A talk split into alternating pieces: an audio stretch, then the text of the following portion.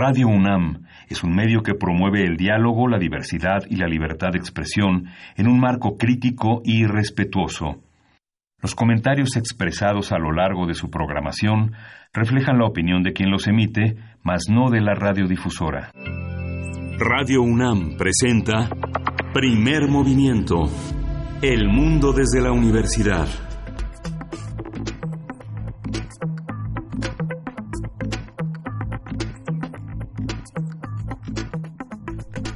Hola, buenos días. Hoy es lunes 5 de agosto y ya entramos a clases. 350 mil alumnos iniciarán hoy sus actividades desde las 7 de la mañana y en Radio UNAM estamos en la cabina en primer movimiento. Berenice Camacho, buenos días. Hola, muy buenos días, Miguel Ángel Quemain. Buenos días, gracias por sintonizar la radio universitaria desde tempranito, siete con siete de la mañana. Ya inició la clase de siete, la primera de este semestre. Eh, un abrazo, un saludo a todos los que pues inician actividades.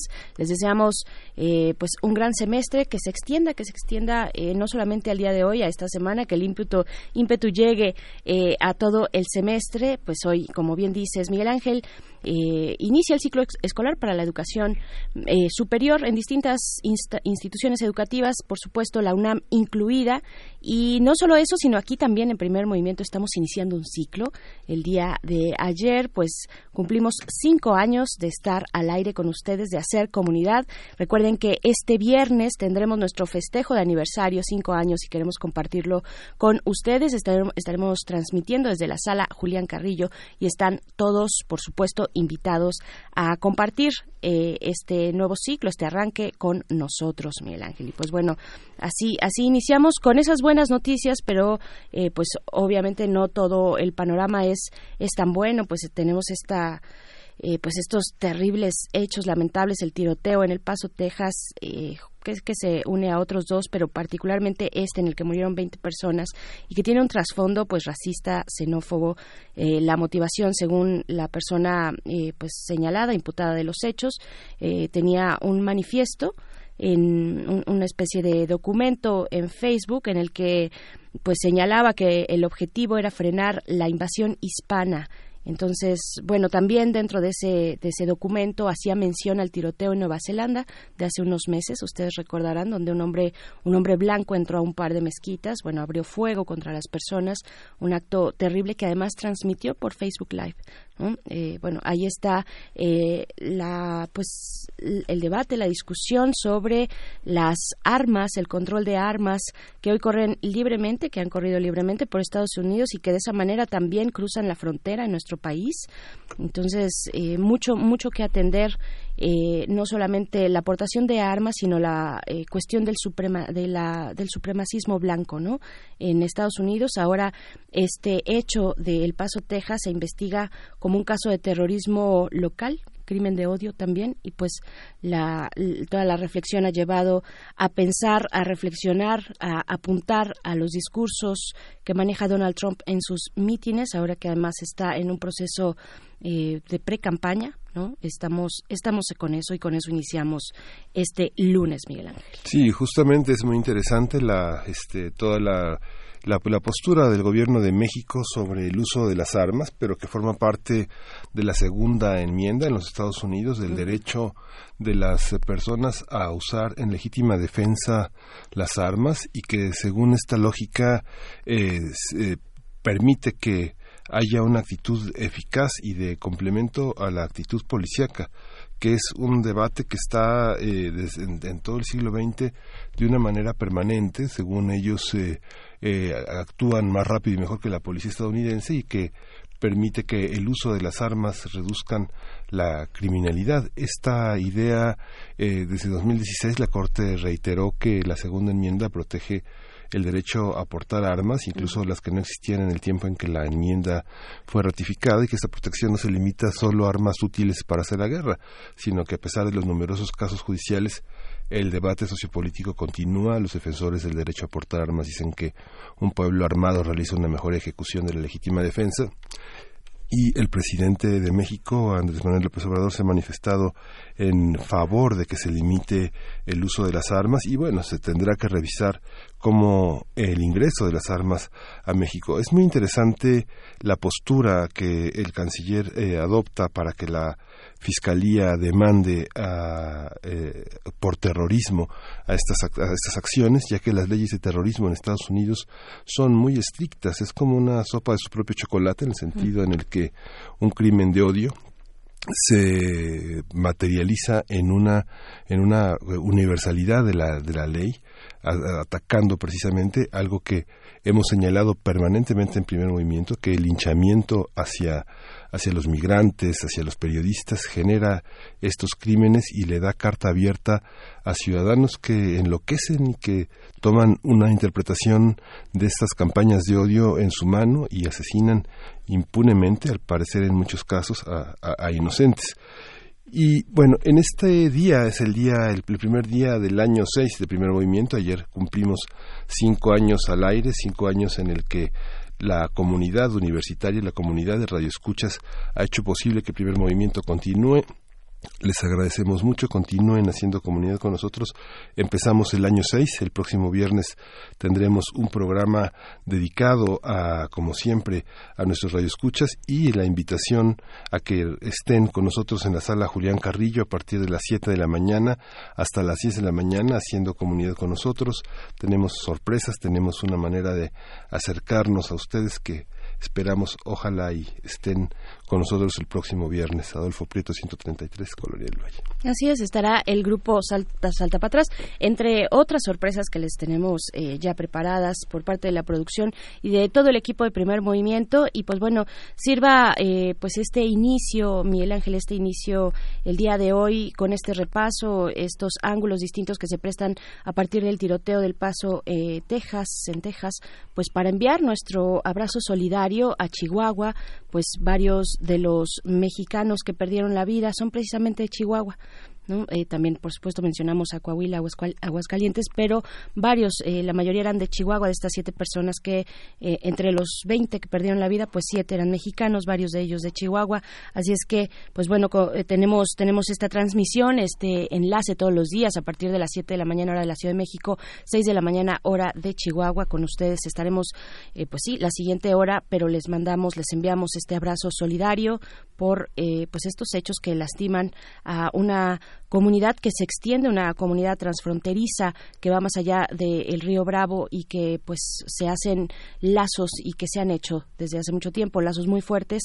Eh, pues bueno, va nuestro abrazo con ustedes. Iniciamos entonces así eh, el día de hoy, Miguel Ángel, con mucha información. Estaremos eh, con un, un, arranque de medio ambiente. ¿Qué significa la sostenibilidad de la Ciudad de México? Vamos a conversar con la doctora Coro Arismendi, quien es doctora en ecología la UNAM.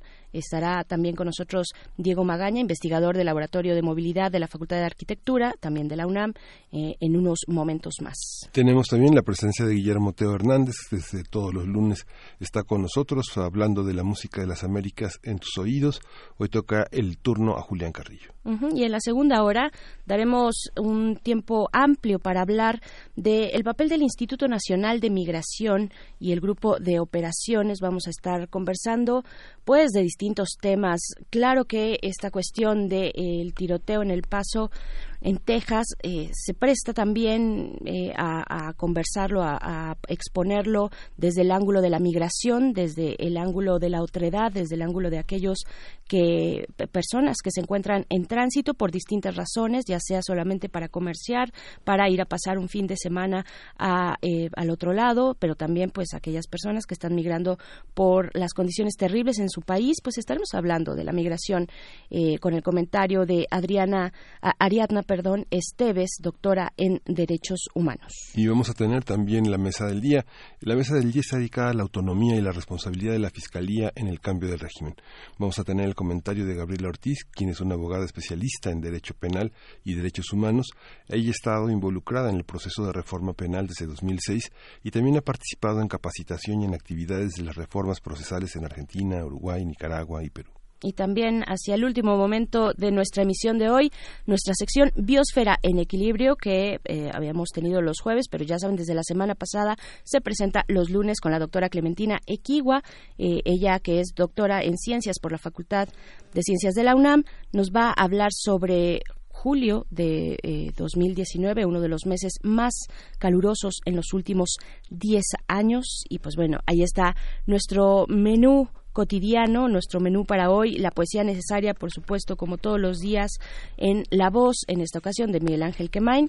Y pues bueno, muchas gracias. Están nuestras redes sociales atentas a sus comentarios, arroba PMovimiento en Twitter, Primer Movimiento UNAM en Facebook. Ahí los leemos, eh, nos gusta mucho hacerlo, leer sus comentarios, eh, darnos eh, cuenta de esa manera, pues cómo qué, es lo que están ustedes opinando de los temas y hacer comunidad, por supuesto, también, que es lo más importante, Miguel Ángel. Sí, y nos vamos pues ya arrancando con música, vamos a escuchar de, lo, de Les Crazy Coconuts Speed Shows.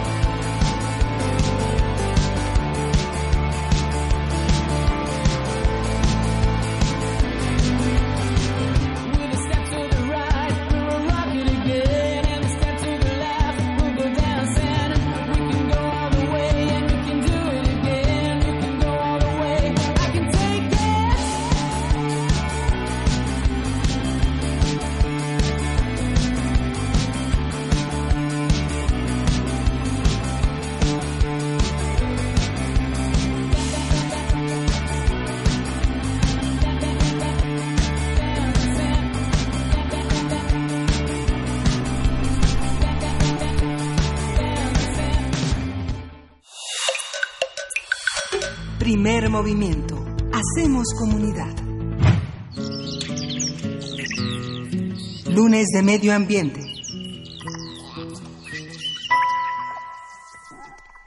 En la Ciudad de México viven casi 9 millones de personas y a medida que crece la ciudad también aumentan los problemas ambientales que afectan la salud y la calidad de vida de sus habitantes. Por esta razón, del 31 de julio al 2 de agosto se llevó a cabo el primer foro rumbo a la sustentabilidad de la Ciudad de México, organizado por la UNAM a través de la Coordinación Universitaria para la Sustentabilidad, la COUS, y el Seminario Universitario de Sociedad, Medio Ambiente e Instituciones, el SUSMAI. Se convocaron académicos, investigadores de la UNAM, el Instituto Politécnico Nacional, la Universidad Autónoma Metropolitana y otras universidades junto con tres secretarías de la Ciudad de México para presentar y discutir los proyectos que puedan ayudar a construir una ciudad con mayor sustentabilidad. Los temas eje de las mesas fueron la calidad y el manejo del agua, el transporte y la vialidad, los usos, distribución y generación de energía, la contaminación, las áreas verdes y áreas comunes y los suelos de conservación. A partir de este foro organizado por el SUSMAI sobre el tema, vamos a hablar sobre lo que implica la sustentabilidad, qué se requiere, cómo se articulan los esfuerzos de actores públicos y privados para llegar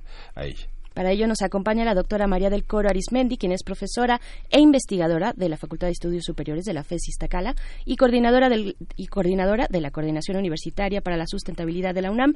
También, bueno, bienvenida doctora María del Coro. Muchas gracias, muchas gracias por la invitación. Al contrario, gracias por estar aquí. También nos acompaña Diego Magaña Rodríguez, quien es licenciado por la Facultad de Arquitectura de la UNAM. Actualmente labora en el Laboratorio de Movilidad e Infraestructura Verde de la misma facultad. Bienvenido, ¿cómo estás, Diego? Gracias, buen día. Buen día. Eh, pues bueno, ¿cómo, cómo entendemos eh, esta palabra, esta gran palabra sustentabilidad en un siglo XX, eh, 21, perdón, en el año 2019, con todas las implicaciones que tiene, con una globalidad como la que tenemos actualmente, doctora?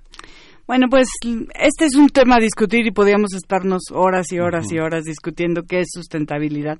Pero en general lo que pretendemos es que podamos tener desarrollo en, sin terminar con nuestros recursos naturales, que se pueda tener un avance social, un avance económico, sin acabar con los recursos naturales, porque si acabamos con los recursos naturales no vamos a poder tener ningún tipo de desarrollo, no vamos a poder avanzar.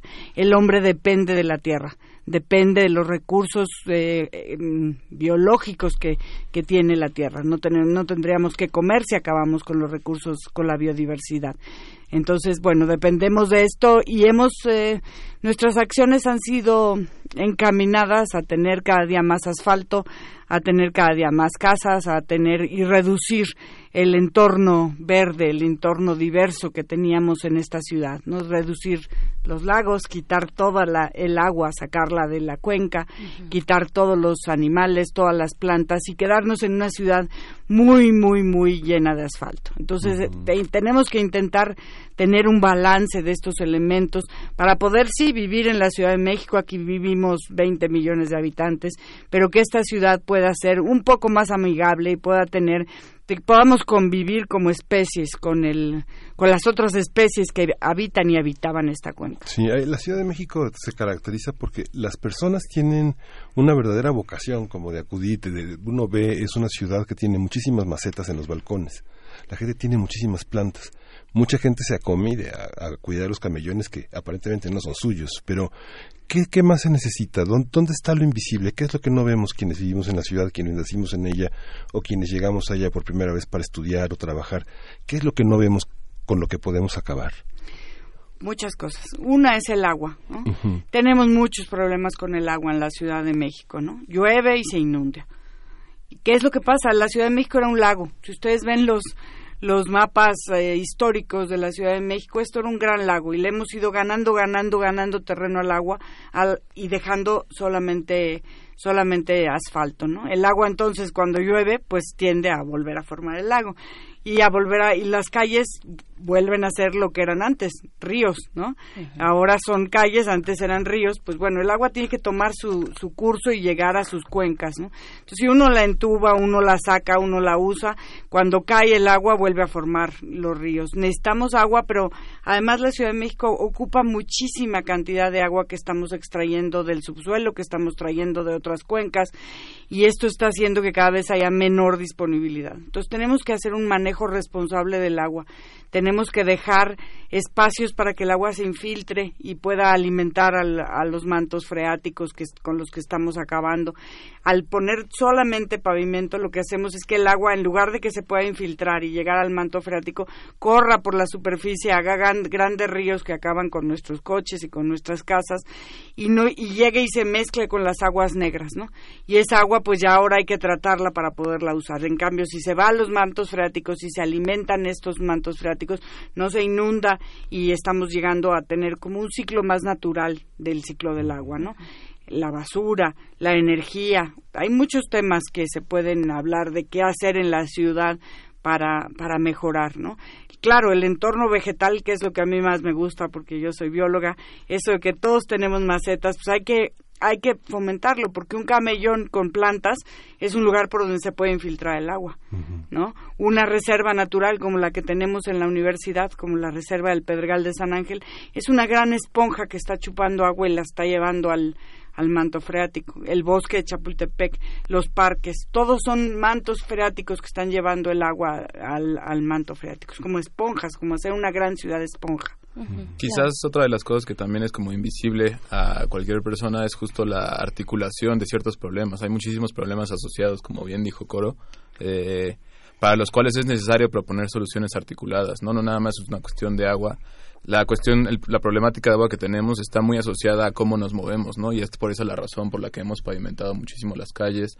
Y creo que justamente foros como el que acabamos de tener en la UNAM eh, funcionan muy, muy bien para empezar a articular a los distintos actores que son indispensables para proponer soluciones que un verdadero desarrollo sostenible requiere. Son soluciones que, eh, bueno, que tienen que ser dirigidas a las especificidades de una ciudad como la que ya nos eh, comentas, doctora Coro. Eh, ¿qué, aporta en este sentido a, este seminario? ¿Cómo, ¿Cómo fue la aportación de la arquitectura o particularmente desde el laboratorio de movilidad en el que tú te encuentras, Diego? Pues desde el laboratorio, del laboratorio manejamos una perspectiva que se llama infraestructura verde que justamente vincula problemas asociados de agua, biodiversidad, espacio público y movilidad para intentar proponer soluciones articuladas que trabajen desde cada una de las de estos temas principales pero vinculados al resto. Uno de los que creemos que es la mayor problemática es que se ha sectorizado muchísimo el desarrollo y es por eso que de pronto hay como muchos impulsos al transporte, muchos impulsos a la biodiversidad, de pronto están como muy segregados, pueden ser como todavía tienen como un estigma, sobre todo las cosas muy conservacionistas. Entonces tratamos como de integrar todas estas temáticas para que eh, sea más fácil y mejor como los las soluciones que se proponen. ¿Por qué está segregado? Perdón, por, una cuestión de las demarcaciones territoriales. Eh, por, qué? ¿Por qué pasamos de una calle a otra y encontramos tales diferencias donde de un lado sí pueden tener tal vez una mínima visión de lo que significa la sustentabilidad y el desarrollo en ese sentido y del otro lado no? ¿Qué, es lo que pasa ahí? Eh, desde las perspectivas que hemos analizado en el, laboratorio, identificamos que uno de los mayores retos a los que se enfrentan las ciudades mexicanas tiene que ver con la gestión, es una cuestión de administración. La articulación administrativa, usualmente hay presupuestos que se asignan desde el presupuesto de egresos que tienen como partidas muy específicas. Hay un dato que nos gusta mucho mencionar en el laboratorio, que por ejemplo lo que más ha invertido este país en infraestructura es en banquetas. Entonces depende de cómo se haga una banqueta, te permite o no infiltrar el agua, te permite o no tener presencia de biodiversidad, eh, pero usualmente se hace la clásica banqueta que todo el mundo conocemos, que justamente sella los suelos, que no tiene presencia de vegetación nativa. Entonces creo que es una cuestión que tiene que ver con mucho con eh, orígenes administrativos, de cómo se maneja los recursos de la ciudad. Entonces, esa necesidad de articular no simplemente es una necesidad conceptual, sino también de gestión. Las alcaldías eh, tienen diferencias significativas en términos del medio ambiente. Si uno piensa, no sé, en Gustavo Madero, Azcapotzalco, y uno las confronta con Coajimalpa, Xochimilco, este, tendrían que pensarse así. La idea que tenemos de ciudad es una idea bastante homogénea, ¿no? Donde hay una catedral, un edificio de gobierno, una plaza principal, y hasta puede haber un kiosco, pero en realidad las alcaldías son muy diversas. Son muy diversas y muy diferentes. En realidad, bueno, la Ciudad de México tiene una cosa que se llama el suelo de conservación y el 90% del suelo de conservación está en el sur de la Ciudad de México. Mm. Entonces, el suelo de conservación son estos grandes parques y zonas urbanas, pero más como rurales, toda la parte de la Jusco, toda la parte de los pueblos de San Miguel Ajusco, la Magdalena, Xochimilco, todas estas partes son eh, suelo de conservación.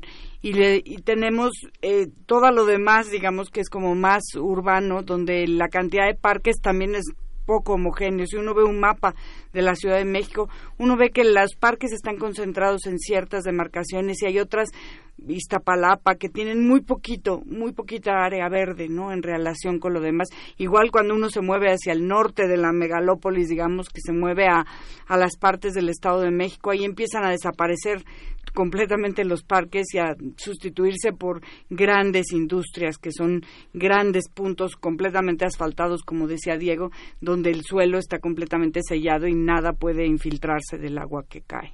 claro. La semana pasada, eh, quienes nos escuchan también recordarán que estuvimos conversando acerca de este proyecto impulsado por el alcalde de Londres, en el que se pretende en un corto plazo convertir a Londres en una ciudad parque ¿no?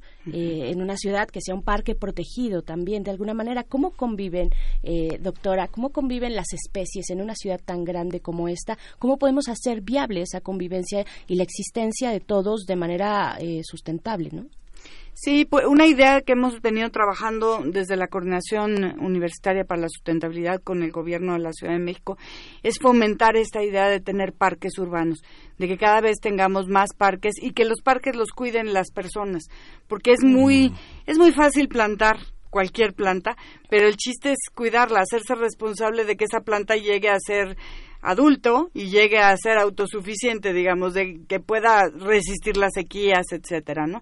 Para esto hay que tener en cuenta varias cosas. Una es hay que sembrar eh, plantas nativas, por ejemplo, ¿no? Si nosotros sembramos plantas que están adaptadas a vivir en las condiciones de la Ciudad de México, vamos a necesitar menos agua, menos riego, etcétera. Y las plantas van a resistir más porque son las condiciones en las que ellas viven naturalmente.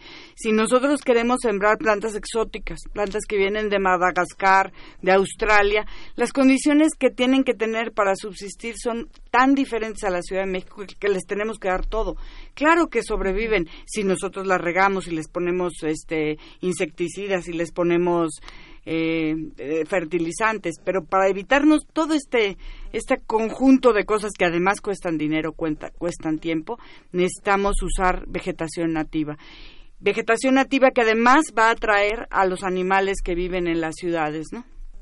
Los polinizadores, por ejemplo, que es el tema que yo trabajo y el que más me gusta, ¿no? Los colibríes. Sí. Hay una parte, hay una parte. Hemos trabajado mucho con Leticia Merino, con el SUSMAI, con la agenda ecológica. Hay una, hay un, hay un aspecto del SUSMAI que, que parece que hay una enorme inquietud por influir en las decisiones de gobierno, ¿no? Eh, tradicionalmente, desde, los ámbitos universitarios, se establece una reflexión, una investigación sobre temas y quedan ahí, ¿no? Pero pareciera que de pronto toda esta iniciativa de invitar instituciones, de discutir con funcionarios, con quienes programan las cosas, eso funciona. De verdad, este son optimistas. O sea, hay una parte que, ¿cómo, cómo ha ido funcionando este foro en el que tuvieron tres secretarías eh, como interlocutores? Eh, ¿qué, ¿qué, vieron? ¿Qué perciben? ¿Hay, ¿Hay interés, hay posibilidad cuando tenemos una jefa de gobierno que viene del ámbito académico, del ámbito de la reflexión, del pensamiento? Pues es nuestra más grande esperanza. Esperemos, yo participo también como coordinación universitaria para la sustentabilidad en el SUSMAI y participé en la agenda ambiental que promovimos con los eh, eh, cuando estaban en campaña, ¿no? Con los y nos ayudaron ustedes a promover cuando estábamos cuando estaban en campaña los diferentes candidatos presidenciales y de la Ciudad de México y bueno por eso estamos tratando pues de ofrecer desde la UNAM todo nuestro apoyo y toda nuestra ayuda para que el gobierno pueda ser exitoso. Si el gobierno puede ser exitoso, nosotros vamos a ser exitosos. Y en la UNAM tenemos mucha de la investigación que se, científica de en todas las en todos los ámbitos social, este, biológica, en ciencias exactas, que puede ser utilizada para lograr mejores eh, soluciones sustentables. Sobre todo que podemos ser interdisciplinarios, no podemos tener un arquitecto, un biólogo, un sociólogo, un politólogo y todos juntos tratar de llegar a una a una cierta solución. Por eso estamos invitando al gobierno a colaborar y hemos tenido cierto éxito en, llevarlos a nuestros a nuestros eventos y que y tratar de de transmitir estas inquietudes por cómo se podría mejorar el manejo de una ciudad. Sin duda también hay una eh, como percepción, por lo menos a mí me pasó en varias mesas del foro, de que estos esfuerzos se, diluyen. Hay una gran esperanza, pero también está como la percepción de que se diluyen. Y como a la conclusión que llegamos en alguna de las mesas es que las organizaciones de la sociedad civil son como un gran actor que nos pueden apoyar a dar continuidades. Es realmente a través de ellos que se puede como hacer la transversalidad de cualquier iniciativa. Y también otra cosa que sirve, y que agradecemos mucho la invitación, es la difusión. Creo que también el acceso a la información es una de las cosas que es fundamental y uno de los retos más grandes a los que nos tenemos que enfrentar, porque todo lo que se produce desde la academia puede quedarse muy bien ahí si no se difunde, ¿no? Entonces es necesario los medios y canales que por los que se pueda transmitir esa información para que realmente sea útil y valiosa. claro. Diego, desde el laboratorio, que es un laboratorio de movilidad, también infraestructura verde, el tema de la movilidad, por supuesto, sabemos que es un tema eh, muy complicado para la ciudad por sus características. Eh, ¿cómo, ¿Cómo lo ven? ¿Cuáles son las propuestas eh, que, están, que han vertido ustedes hacia el SUSMAI, tal vez, o en general, desde su trabajo con el tema de movilidad? ¿Hacia dónde tendríamos que ir? Porque ya lo comentaban, parece que todo el mundo, en cada una de las demarcaciones, pues hay por ahí algún loquito o loquita que va corriendo con las eh, mejores propuestas tal vez que no tienen eco, pero que no hay coordinación y eso nos decían hace un momento. No hay coordinación eh, entre las distintas instancias y, demarcaciones territoriales. Eh, ¿qué, decir con ese contexto de la movilidad en la ciudad? La razón por la que el laboratorio trabaja la movilidad como uno de los ejes principales es porque creemos que es un eje a través del cual se puede impactar muchísimo en otras esferas importantes del desarrollo sostenible en particular. Eh, por ejemplo, ahora tuvimos una, una problemática de contaminación hace unos meses que está muy asociada a cómo nos movemos. Entonces, lo que se busca desde el laboratorio, que ha trabajado muchísimo en el campus CEU, entonces hay mucha información al respecto, es hacer de los medios de movilidad urbana que sean mucho más sostenibles, asequibles, mucho más seguros, que provean seguridad a quien los usa, que reduzcan los tiempos de traslado y todo esto justo no debe ser visto como una cuestión sectorizada, sino debe de, planearse en una cuestión asociada a todo un modelo de desarrollo urbano sostenible. Justamente la razón por la que nos tenemos que desplazar muchísimo es por cómo se han construido nuestras ciudades, ¿no? Entonces, buscamos como empezar a trazar esas líneas que nos permitan tener esta visión más holística de cómo manejar uno de estos temas que es tan importante y asociados a muchos otros asociados a muchos otros. Eh, doctora, también nos comentaba, bueno, esta vocación eh, suya eh, sobre las plantas y los polinizadores, ¿no? Porque al inicio de la conversación nos decía, pues sí, y Miguel Ángel lo ponía en la mesa, pues hay muchas personas en esta ciudad que ponemos nuestras macetas, que ponemos nuestros, nuestras plantas alrededor de nuestra casa o en nuestras ventanas, pero no necesariamente estamos entendiendo qué significa tener plantas nativas. Eh, ¿cómo, ¿Cómo podemos tener mayor conocimiento de esto? Hay mucha gente que nos escucha, que cuida sus plantas y que probablemente y seguramente quiere eh, aportar de esa manera, ¿no? Sí, eh, se ha promovido mucho y en muchas ciudades, no nada más aquí, sino en todo el mundo, se está tratando, como decían en Londres, en Estados Unidos, en muchos lados, se está tratando de promover esta idea de hacer jardines que un, jardín que puede ser, pues puede ser una maceta en un balcón, si es lo único que tenemos, ¿no? Si nosotros no tenemos un patio, podemos hacer un, una maceta en un balcón y con eso tener un pequeño jardín que le dé alimento a esas abejas, a esas mariposas, a esos colibríes, a los cuales ya les quitamos todas las plantas, ¿no? Ahora, el chiste de los jardines es que no se usen plantas exóticas porque si nosotros queremos eh, atraer a las abejas, a las mariposas, a los murciélagos, a los colibríes que viven aquí, necesitamos poner las plantas que son de aquí. A lo mejor las plantas exóticas son muy bonitas, tienen unas flores muy llamativas, pero esas plantas lo que atraen son los polinizadores de donde, donde, donde viven. Entonces, si son plantas de Madagascar o de Australia, van a estar atrayendo cosas que aquí no hay. Entonces, y van a tener requerimientos que aquí no tenemos. Entonces, luego en los viveros, la mayor cantidad de las plantas que venden son exóticas. Y hay que tratar de cambiar esta idea, hay que tratar de poner esas plantas que tenemos tantas, ¿no? En México hay muchísimas especies de plantas, en la Ciudad de México también conocemos bien las plantas hay que tratar de poner esas plantas que son las nativas y hay que tratar de que el gobierno también nos compre esta idea de poder poner plantas nativas en sus jardines, ¿no? El gobierno de la Ciudad de México está haciendo ahorita junto con nosotros, con mi grupo de trabajo, una cosa que les llaman jardines para la vida o mujeres polinizando, que van a hacer en todos sus pilares y muchas de sus demarcaciones, muchas alcaldías. Y lo que hemos trabajado mucho con ellos es utilicen plantas nativas y no es fácil. Necesitan muchas plantas y estas plantas se producen en viveros y muchas veces en los viveros no se producen esas plantas sino las nativas porque así es la historia no así han, las han producido durante muchos años y por eso tenemos plantas en muchos lugares de la Ciudad de México como el eucalipto no el eucalipto es una planta que es tremendamente nociva para cualquier lugar donde se ponga en esta ciudad, porque es una exótica, es invasora, es decir, eh, se reproduce y invade grandes cantidades de terreno y además es una planta que seca mucho el suelo, es una planta cuya madera es muy bofa y aquí llueve mucho mm. y entonces en cuanto empieza a llover se empieza a, resplandecer y se cae. Se desgaja. Y además es una planta que está plagada porque alguien hace unos 15 años soltó un escarabajo en en Chapultepec que es barrenador del eucalipto. Entonces, muchos de los eucaliptos, si ustedes los ven para arriba, están negros por arriba y eso significa que ya entró el, el, este escarabajo, que también es australiano, entró y se está, está como carcomiendo el árbol por dentro. Entonces, ya le hace uno así y se cae.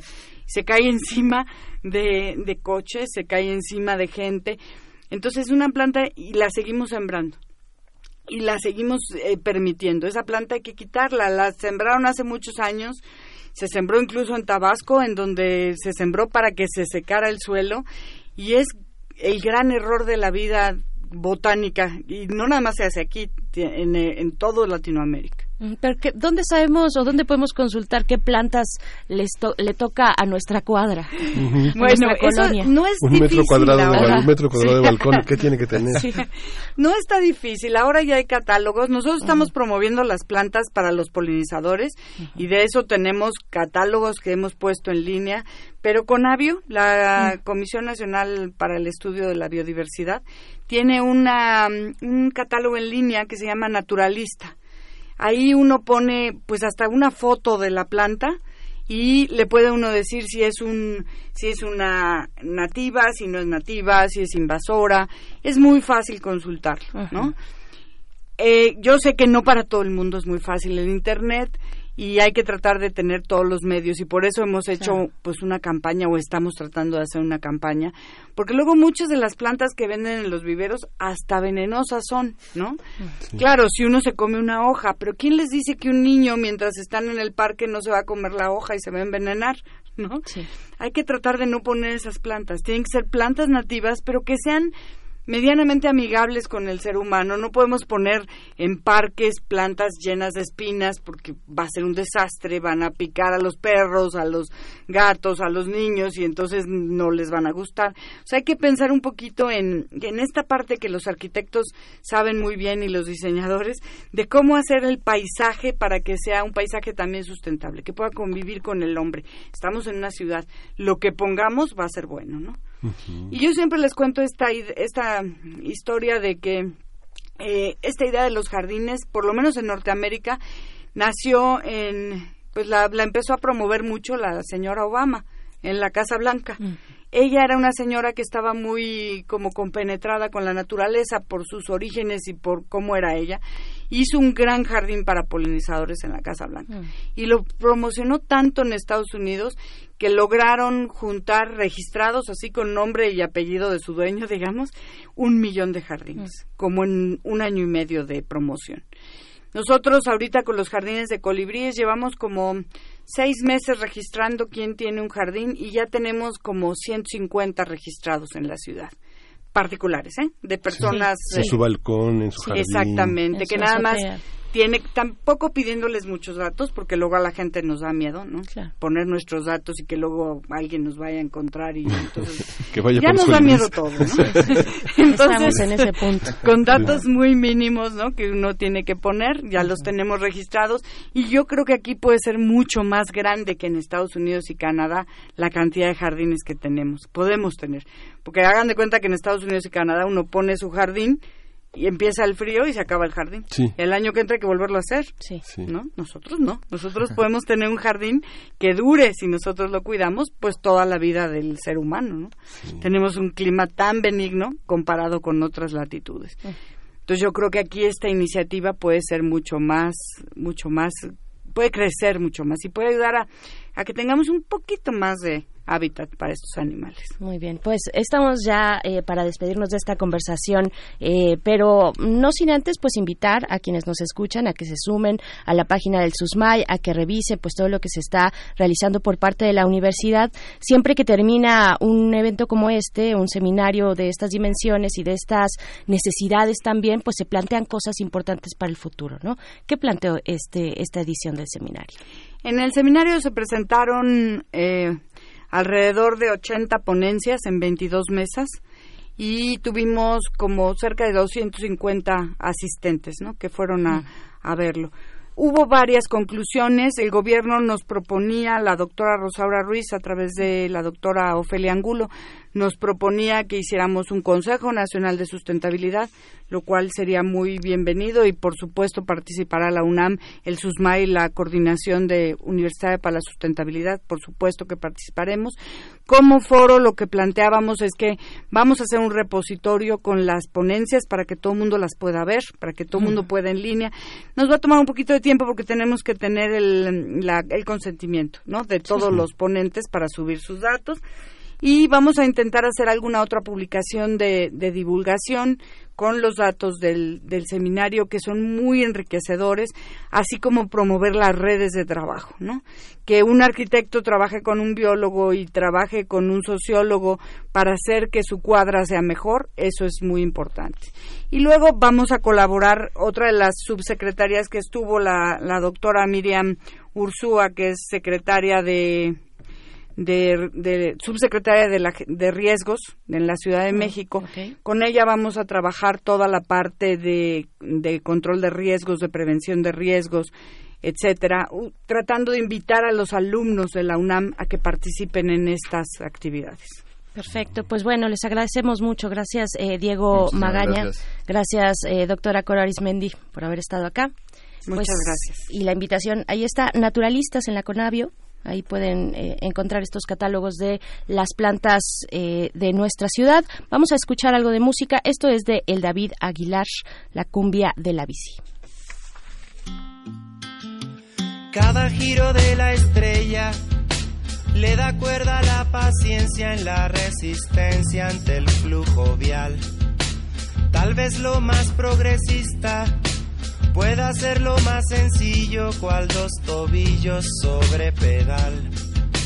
Cuando la ciudad va llena, una noble maquinaria en la vida diaria podrá ayudar. Y es un cuadro equilibrado que se echa a andar tan solo con los alveolos al respirar. Te hallaré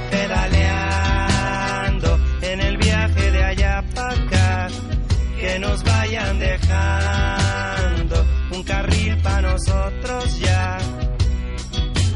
Puede darte varios cambios, del manubrio a los pedales hay muchos males por reducir.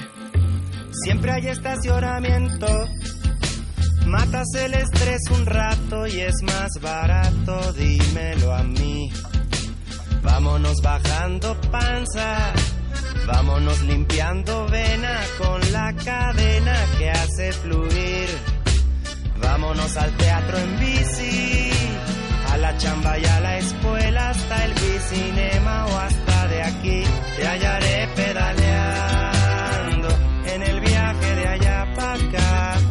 Que nos vayan dejando un carril para nosotros ya.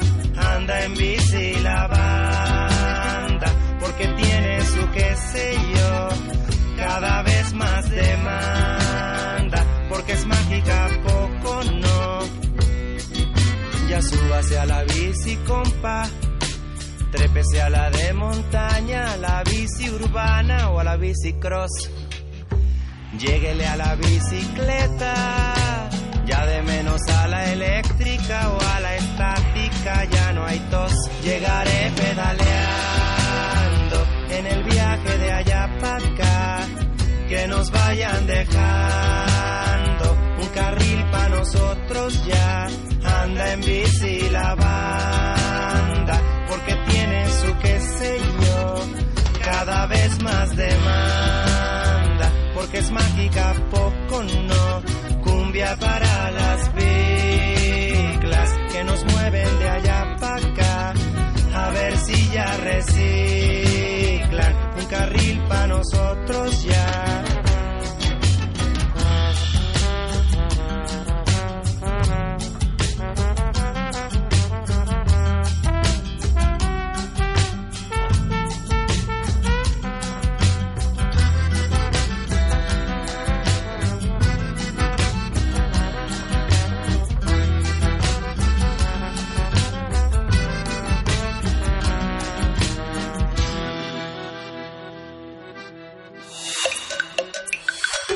Primer movimiento. Hacemos comunidad. La música de las Américas en tus oídos. Y como cada lunes ya se encuentra en la línea Teo Hernández, quien es coordinador del catálogo de música de concierto de la Fonoteca Nacional, a quien le damos la bienvenida. Teo, ¿cómo estás? Muy buen día. Muy buenos días, Berenice Miguel Ángel. Muchísimas gracias por este, este espacio en un en esta estación tan importante y tan querida por nosotros, este espacio para la Fonoteca Nacional. Gracias, Teo. Gracias, Teo. Y para hablar de Julián Carrillo, el romántico, nos pones. Sí, exactamente. Mira, nosotros normalmente asociamos a Julián Carrillo con el con el sonido 13, esto es con, con los experimentos, con la, la cuestión microtonal, con un innovador, una persona que, que estuvo siempre a la vanguardia. Sin embargo, los orígenes de Julián Carrillo son orígenes muy sólidos, como que, digamos, no hay ningún compositor, alguien que vaya a hacer algo con todas las de la ley que no tenga unas unas bases muy fuertes, ¿no? Sí. Unas bases técnicas muy fuertes. Este es el caso justamente de Julián Carrillo, que nació en 1875, tuvo una larga vida, murió en 1965 y justamente por haber vivido este este cambio de siglo, digámoslo así, se encuentra en una en una en una encrucijada muy muy grande. ¿A qué me refiero con esto? Él se educa eh, Julián Carrillo básicamente en un ambiente muy conservador que deriva del romanticismo. Él, eh, de hecho, estudia, tiene una beca que le da Porfirio Díaz y tiene la suerte de estudiar, eh, después de tratar de estudiar en Francia, llega, llega a Alemania, donde estudia con Salomón Jadason. Salomón Jadason es uno de los grandes maestros que daban clase en el Conservatorio de Leipzig, y entre otros tuvo fue maestro de Isaac Allende, de Ferruccio Busoni y por supuesto de Julián Carrillo. Julián Carrillo es un es una persona de un origen muy muy humilde, es muy pobre y, bueno, a, base de lucha, de talento, logra, por ejemplo, tener tener cosas tan importantes, tener logros tan importantes como ser el primer violín de la orquesta de la Gewandhaus de Leipzig, esta orquesta es la que fundó ni más ni menos que Félix Mendelssohn. Entonces podemos decir que estar, que un indígena mexicano de primer violín a finales del siglo XIX en la orquesta que fundó Mendelssohn, donde dirige Arthur Nikisch, que en ese momento era el gran director, no es cualquier cosa, no es, es una persona que lucha todo el tiempo. Veo, eh, su ilusión siempre fue componer y compone toda su primera etapa es, es un compositor tremendamente sólido y, y romántico. Y, ¿Y por qué quiero hablar específicamente del Julián Carrillo romántico? Porque como le toca esta transición del siglo, le toca esta, esta parte que nosotros ya hemos tratado en otros programas, que es la revolución mexicana. Y qué pasa después de la revolución la música tiene que cambiar todas las artes tienen que cambiar porque hay una una búsqueda de una nueva identidad y esta nueva identidad se va a hacer a través del arte. Digamos que hay dos caminos. Por un camino el camino que Ponce descubre inventa que es el camino del nacionalismo y el camino que siguen Revueltas y Chávez pero el otro camino sería, eh, es un camino especial, sería el camino de seguir las corrientes europeas. Eh, a mí me parece, y esto, y esto creo que podríamos, podríamos ponerlo a la mesa de debate, que Julián Carrillo escoge el camino del modernismo. El modernismo tendiendo, pensando en la experimentación, como lo hicieron los compositores de la nueva escuela de Viena, como lo hizo Arnold Schoenberg, Claro, no hace lo mismo que ellos, pero vaya, el camino sería este. Y entonces, en determinado momento, Julián Carrillo se siente rechazado. Yo lo que, lo que planteo es que lo que sucedió fue que, en términos generales, el movimiento del Estado, o sea, el apoyo del Estado hacia la nueva identidad fue el del nacionalismo. Llega José Vasconcelos, eh, hace que haya eh, los murales de Diego Rivera en la Secretaría de Educación Pública, promueven un nacionalismo en la pintura, promueven un nacionalismo en la literatura y también promueven un nacionalismo en la música y Julián Carrillo se queda excluido de este de este de esta nueva corriente y a pesar de que de que sí en determinados momentos tiene apoyos del Estado y todo, él se siente excluido porque su música él piensa que está siendo que está siendo rechazado. Pero antes de llegar a este punto, sí me gustaría que escucháramos una obra de Julián Carrillo que es perfectamente romántica, es una, el cuarto movimiento de la primera sinfonía, que es de 1901, dedicada justamente a Porfirio Díaz por, por haberle dado por haberle dado la beca. Esta grabación es una grabación muy interesante porque es una grabación hecha recientemente por la orquesta de San Luis Potosí dirigida por José Miramontes Zapata. Perfecto, vamos a escuchar entonces y regresamos contigo, Teo. Sí, gracias.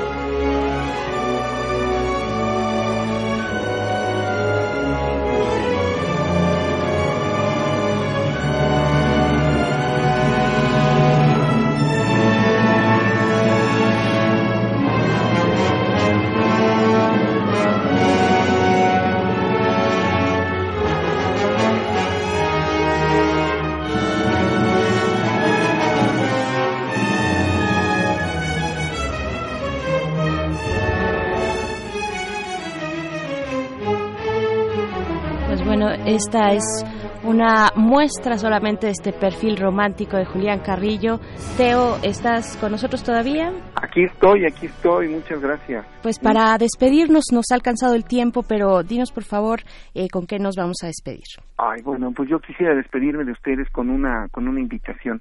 La Fonoteca Nacional básicamente es, es una institución que es, es un archivo, es un archivo de música y promueve la cultura de la escucha. Dentro de las actividades que tenemos en la Fonoteca Nacional para promover la cultura de la escucha, está un curso que vamos a dar el doctor Bruno Bartra y yo, que se llama Más allá de la música, recorrido, social del medievo al barroco. Se trata de, de, un curso que es absolutamente gratuito, va a ser los lunes a partir del, del 12 de agosto y al 14 de octubre, de 11 a 13 horas, de 11 de la mañana a 1 de la tarde. Las inscripciones son en el correo informesfonoteca.cultura.gov.mx o pueden buscarlo en la página de la fonoteca informesfonoteca.cultura.gov.mx y se trata de una historia, pero no una historia de la música, sino toda la, la historia que está alrededor de la música, o sea, la música en la historia. Perfecto. Y este, bueno, pues yo espero que les interese y que es totalmente gratuito, repito. Perfecto, pues ahí está esta invitación que te agradecemos mucho, Teo Hernández. Nos encontramos el próximo lunes contigo. Muchas gracias. Al contrario, gracias a ustedes. Pues, gracias. Son las ocho con un minuto. Vamos a hacer el corte de la hora. Regresamos a primer movimiento después de esto. Síguenos en redes sociales. Encuéntranos en Facebook como Primer Movimiento y en Twitter como arroba PMovimiento. Hagamos comunidad.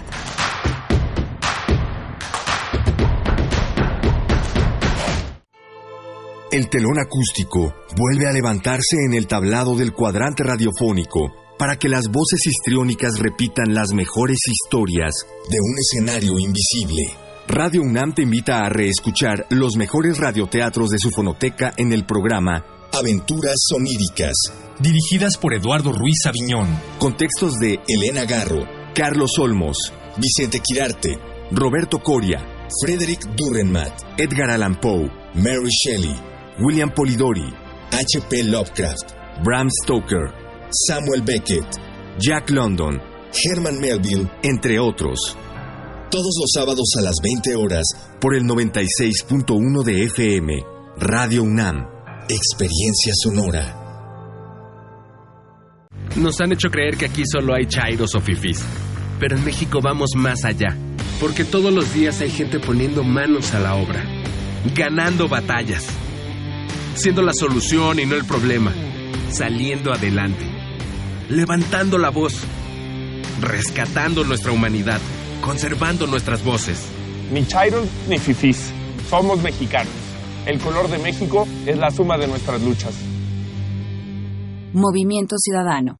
¿Sabías que antes Los Pinos era un espacio cerrado al pueblo de México? Hoy, en cambio, es un símbolo de libertad. El Sistema Nacional de Fomento Musical te invita a Los Pinos a disfrutar la mejor música sinfónica completamente gratis. Visítanos en Parque Lira sin número, primera sección de Chapultepec, porque este verano Los Pinos suenan. Consulta la programación completa en www.mexicoescultura.com. Secretaría de Cultura. Gobierno de México. Hay puntos de vista y puntos cardinales, puntos decimales y puntos de intersección, punto y aparte, punto y seguido, dos puntos y puntos suspensivos. Pero también hay puntos cultura UNAM. Con ellos, los universitarios podrán asistir a las actividades artísticas que organiza la UNAM. A partir de este agosto, cada uno de los 350.000 alumnos inscritos en la Universidad Nacional Autónoma de México contará con 500 puntos Cultura UNAM, que podrá canjear por entradas a conciertos, funciones de danza, teatro y música, así como libros o revistas de la UNAM. Inscríbete en comunidad.cultura.unam.mx.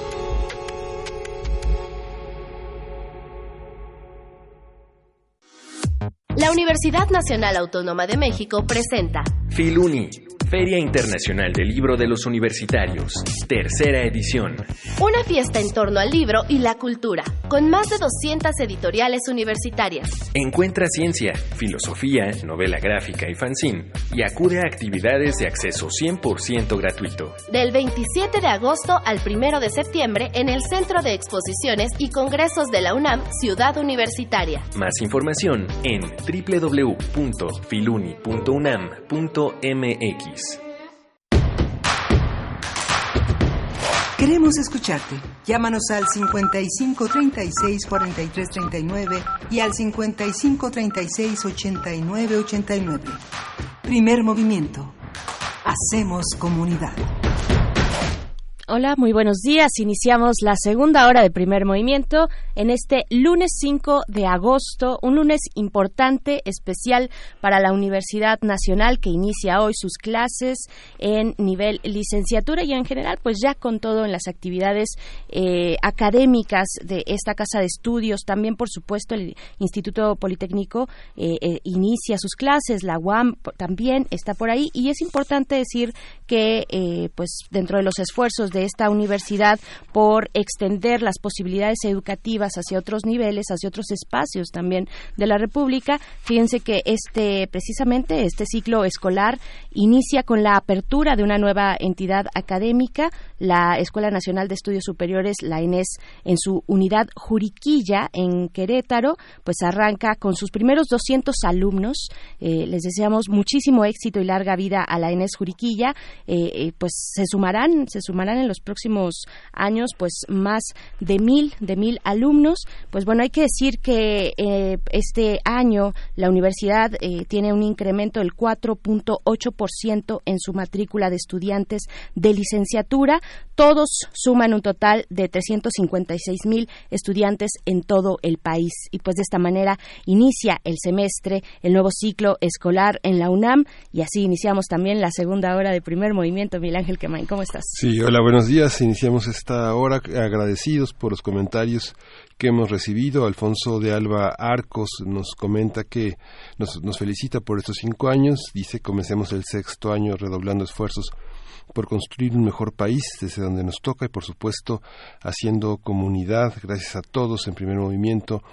Besos cariñosísimos a la señora Berenjena que es Berenice Camacho a Miguel Ángel a, Benito Taibo.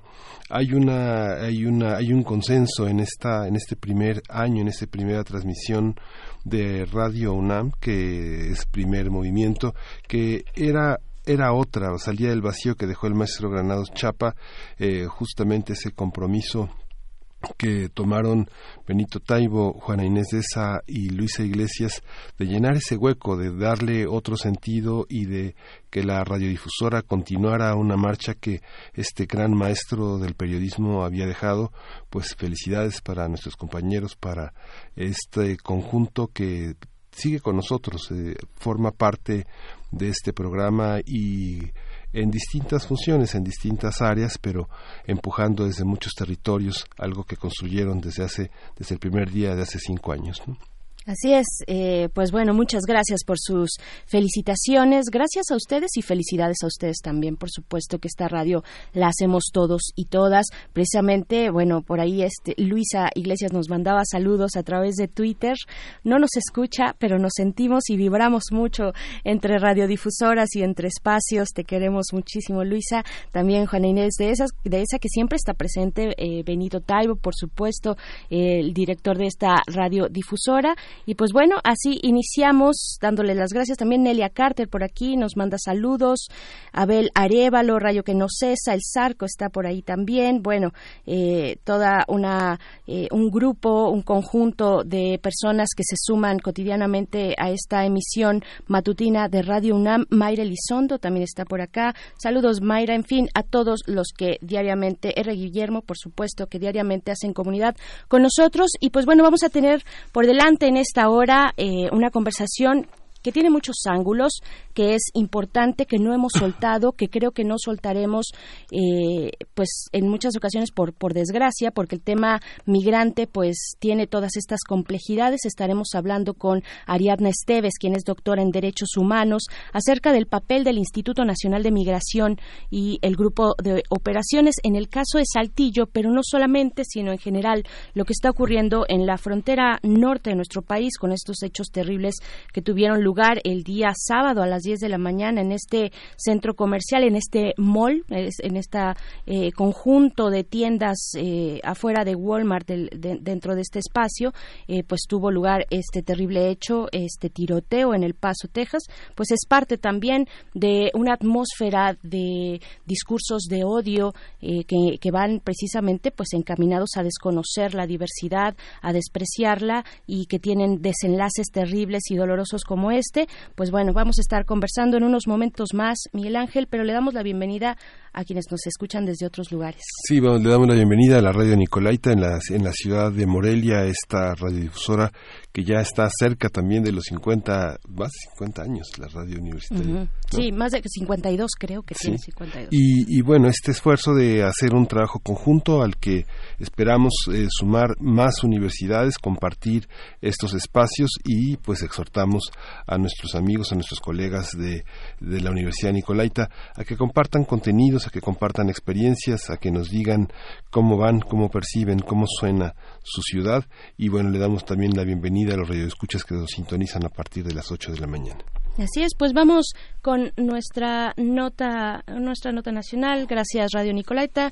Quédense con nosotros durante la siguiente hora o también a través de internet. Podemos encontrarnos aquí todos los días hasta las 10 de la mañana y seguirnos con más de lo que nos tiene eh, preparada esta radiodifusora universitaria. Vamos ahora sí con la nota nacional. Primer movimiento. Hacemos comunidad. Nota nacional. La noche del miércoles 31 de julio, un grupo de migrantes fue atacado a balazos por policías armados vestidos de negro cerca de las vías del tren en Saltillo, Coahuila, muy cerca del refugio Casa del Migrante. En el ataque murió Marco Tulio Perdomo Guzmán, un migrante hondureño quien viajaba acompañado de su hija de ocho años. Hasta ahora la Fiscalía del Estado ha reconocido la participación de agentes ministeriales en la agresión, pero ha difundido dos versiones sobre lo ocurrido. En la primera señaló que fue un operativo contra personas eh, que se dedican al narcomenudeo y en la segunda culpó a los migrantes, a las personas migrantes, por insultar y amenazar con un arma a los elementos policíacos. Sin embargo, dichas versiones chocan con los testimonios de los testigos que rechazan la infiltración de narcomenudistas o una presunta agresión y amenazas contra los policías ministeriales. Este incidente se suma a las denuncias de Alberto Chicotencatl, el director de la Casa del Migrante, sobre los operativos y hostigamientos por parte del Instituto Nacional de Migración. Por su parte, el presidente Andrés Manuel López Obrador lamentó el asesinato del migrante y dijo que ordenó una investigación a la Fiscalía de Coahuila para indagar la presunta participación de agentes federales. El mandatario insistió que su gobierno tiene la convicción de no violar los derechos de los migrantes. Conversaremos sobre lo que sucedió en Saltillo y lo que refleja de la forma de trabajo de los distintos grupos encargados del cuidado de la seguridad de los ciudadanos. Para ello nos acompaña en la línea Ariadna Esteves, quien es doctora en Derechos Humanos por la Universidad de Sussex en Inglaterra y es co-coordinadora del Seminario de Biopolítica y Necropolítica situadas en la UNAM y en la UACM y también del Seminario Interdisciplinario de Geografía Crítica Legal, el CISAN del SEICH. Bienvenida, ¿cómo estás, doctora Ariadna? Muy buenos días. Buenos días, Berenice. Buenos días, Miguel Ángel. Gracias, buenos días. Gracias, gracias, Ariadna. Pues ¿Qué, ocurrió en Saltillo? Bueno, tenemos y te convocamos a ti para conversar sobre lo ocurrido en Saltillo, pero no terminamos todavía de entender, eh, eh, de sacudirnos, que yo creo que es lo más complicado, sacudirnos el asombro y el horror también cuando ya tenemos esta terrible noticia del sábado, los hechos, eh, el tiroteo en El Paso, Texas. Vamos a empezar por Saltillo y por esta atmósfera dentro del fenómeno de las personas en tránsito en nuestro país. ¿Qué fue lo que ocurrió en Saltillo?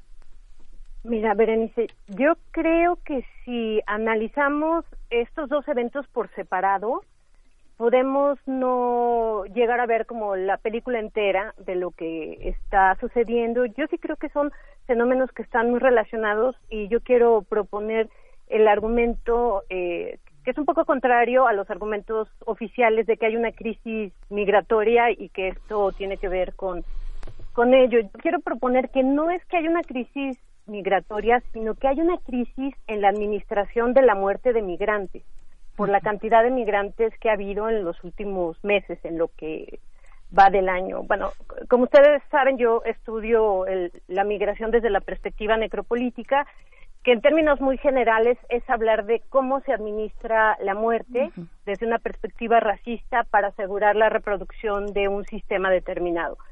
Entonces, en, este sentido es que yo quiero proponer que lo que estamos viendo es una crisis en la administración de, eh, de la muerte de, migrantes. Y entonces, a partir de esto, yo eh, eh, veo como dos hipótesis sobre las cuales trabajar y entender lo que pasó en Saltillo y el fin de semana en, en Estados Unidos porque además del tiroteo en Texas estuvo también un, un, tiroteo en Ohio y, varios más a lo largo del fin de semana en Chicago sí. no que como sabemos Chicago es una ciudad que se ha vuelto santuario y, y, bueno en Texas hubo un manifiesto racista etcétera. Entonces eh, yo, yo, propongo que, que veamos esto en conjunto y bueno, la primera hipótesis que yo propondría es que existe un dispositivo de producción de, migración forzada y de la administración de la muerte de estos migrantes forzados. Eh, sobre la producción de la migración eh, forzada, eh, esta se produce con violencia real, pero también está muy glamorizada y sofisticada en los medios de, de comunicación, con series sobre los cárteles de la droga, maras, etcétera, ¿no? En geografías ricas en recursos naturales e hidrocarburos como Honduras, Venezuela, el Congo, o Guerrero, Michoacán, Coahuila y Tamaulipas en México. O sea, la violencia se usa para despoblar estas tierras y reducir o anular la oposición y resistencia local. Miles de personas mueren y los que sobreviven se ven forzados a migrar y a atravesar geografías de muerte como México. Y aquí es donde entra la administración de la muerte que se hace a través de herramientas administrativas y legales, tales como los centros de detención y sistemas de migración y refugio, o de economía criminal que mercantiliza los cuerpos de los migrantes para el tráfico, la trata sexual, el secuestro y la extorsión. Y en esta administración participan criminales, pero también agentes del orden de todos los niveles, desde el municipal, estatal y federal, y por supuesto las agencias de migración. ¿No? El que haya todas estas versiones encontradas de que si fue este, eh, migración o si fueron los federales o el, el, las fuerzas locales en, en Coahuila, etcétera, tiene que ver con, con esto, ¿no? De que todos están metidos en esa administración. Y la segunda hipótesis que se enmarca en esto, pero que apunta más a, lo, a, a los fenómenos que, que nos convocan al análisis, es lo que te decía, que no hay una crisis migratoria, sino una crisis en la administración de, eh, de la muerte, no porque ha habido muchos migrantes. Tenemos las caravanas centroamericanas, pero también una serie de, de otras nacionalidades que es, extraño encontrar en lugares como Tijuana, Ciudad Juárez eh, y otras ciudades fronterizas importantes. No ves gente del Congo, ves rusos, ves eh, haitianos, etcétera, etcétera. Y esto tiene que ver con una red de tráfico eh, global pero entonces hay tanta gente que hay una crisis en el uso de estos dispositivos o de estas herramientas administrativas para ver cómo eh, se les hace o se les deja morir en, en ciertos puntos, ¿no? Entonces, eh, la administración de muerte es fundamental para que llegue lo menos posible de migrantes a Estados Unidos y por eso se están diseñando estrategias de conducción a la muerte más radicales, ¿no? En las que México instigado por Trump, sí, pero ha aceptado participar. Y según la información que yo he podido recabar con, eh, bueno, con gente que trabaja en seguridad, con eh, eh, algunos contactos en Estados Unidos, podemos ver que hay tres estrategias de gestión de muerte que involucran tanto al gobierno mexicano como al de Estados Unidos y que se ejemplifican con el asesinato en Saltillo y el, el terrorismo supremacista del fin de semana. Eh, la primera de estas estrategias es militarizar geografías estratégicas que permiten encauzar la migración por rutas más peligrosas, pero que dan oportunidad de lucrar con ellos en las economías ilegales. Particularmente podemos pensar en Veracruz, donde la Guardia Nacional ha tomado los mandos eh, y puestos civiles con el fin de mantener retenes que siembren terror entre migrantes. Y este miedo está llevando a un negocio de tráfico por mar, ya que para evitar los retenes los migrantes toman barcos que vayan a Tamaulipas. O sea, en, eh, Veracruz eh, se dirigen a Tamaulipas no por tierra, sino por mar. Y tanto el mar como Tamaulipas, como sabemos, son lugares de elevada producción de muerte y de extorsión, trata, tráfico y secuestro. Y bueno, ya llegando a Tamaulipas, muchas de las rutas hacia Estados Unidos, por supuesto, pasan eh, por Saltillo. Pero también aquí es donde entra la segunda estrategia, que es criminalizar a los migrantes.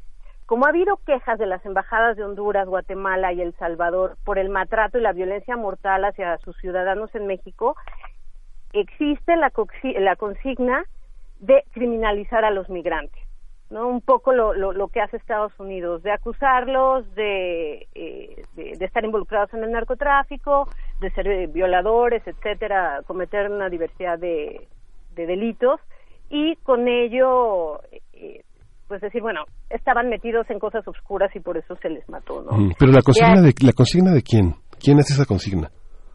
Eh, bueno, es como bueno, platicando con gente que trabaja en Veracruz, ese fue el, el, el, comentario, ¿no? Que eh, para evitar estas quejas hay que estar, eh, pues, juntando los los operativos migrantes con los de este, antidrogas y, y, todo esto. Yo no te podría decir exactamente quién dio la consigna, pero este parece ser que es como la tendencia entre, entre las fuerzas del orden, ¿no? Entonces, por eso es que en Saltillo ocurrió esto, ¿no? O sea, no se está, está la confusión de si fue un dispositivo antiinmigrante o un, eh, un operativo antiinmigrante o un operativo eh, antidrogas, ¿no? Pero el asunto es que también acusaron al, al migrante de estar armado y que también por eso respondieron así.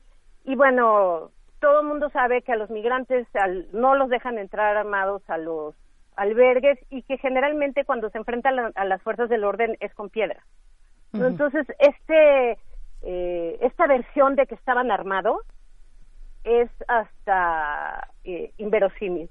No, pero entonces está ya la duda de si estaba o no metido en eso, pero hay una creciente tendencia a que se les criminalice como para justificar y legitimar cualquier exceso de fuerza que haya eh, en su contra.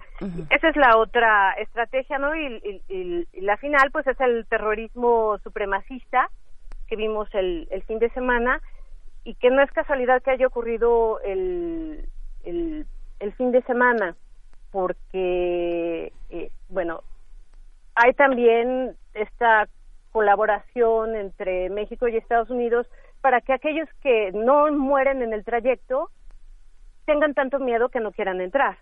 ¿no? Entonces, eh, vez de solicitar asilo o, o, de entrar por alguna ruta eh, a, través del tráfico pues decidan eh, quedarse en México y ahí vuelven a ser este, objeto de, de tráfico, de, de, trabajar para el narco, etcétera, y sigue esta noria de criminalización y, y de miedo. Y los que ya lograron internarse, que viven en Estados Unidos, pues van a optar por la, eh, por la invisibilización, salir menos a la calle, ¿no? Porque si en cualquier momento hay un tiroteo racista de blancos supremacistas, no van a salir a la calle, eh, van a ir de la casa a, su trabajo en, eh, pues, eh, trabajos sobreexplotados y, y vidas invisibles. O sea, no es una casualidad que haya sido en, en El Paso, ¿no? que es donde hay muchísimos asilados eh, mexicanos. El Paso también es una de las ciudades más seguras en Estados Unidos y también una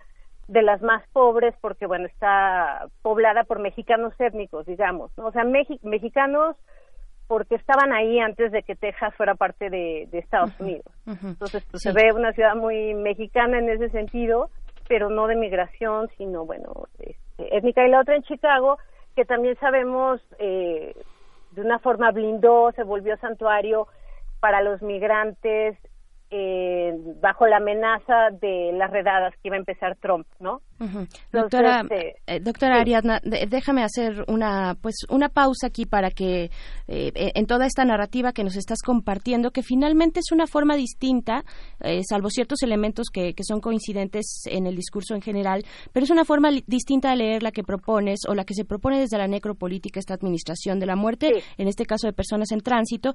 Pero ¿qué significa? Así dinos en mm, eh, brevemente y en muy concreto para que a todos nos quede claro qué significa cambiar este discurso y decir, bueno, esto de lo que estamos hablando no es de una crisis de personas migrantes o de flujos migratorios, sino una crisis eh, de este otro lado, que es la lectura eh, de la necropolítica. Yo me imagino que con el gran capitalismo como telón de fondo, ¿no? Y con esas aspiraciones, no lo sé, pero tú dinos, ¿cuál es la diferencia de pensarlo desde este otro ángulo que nos propones?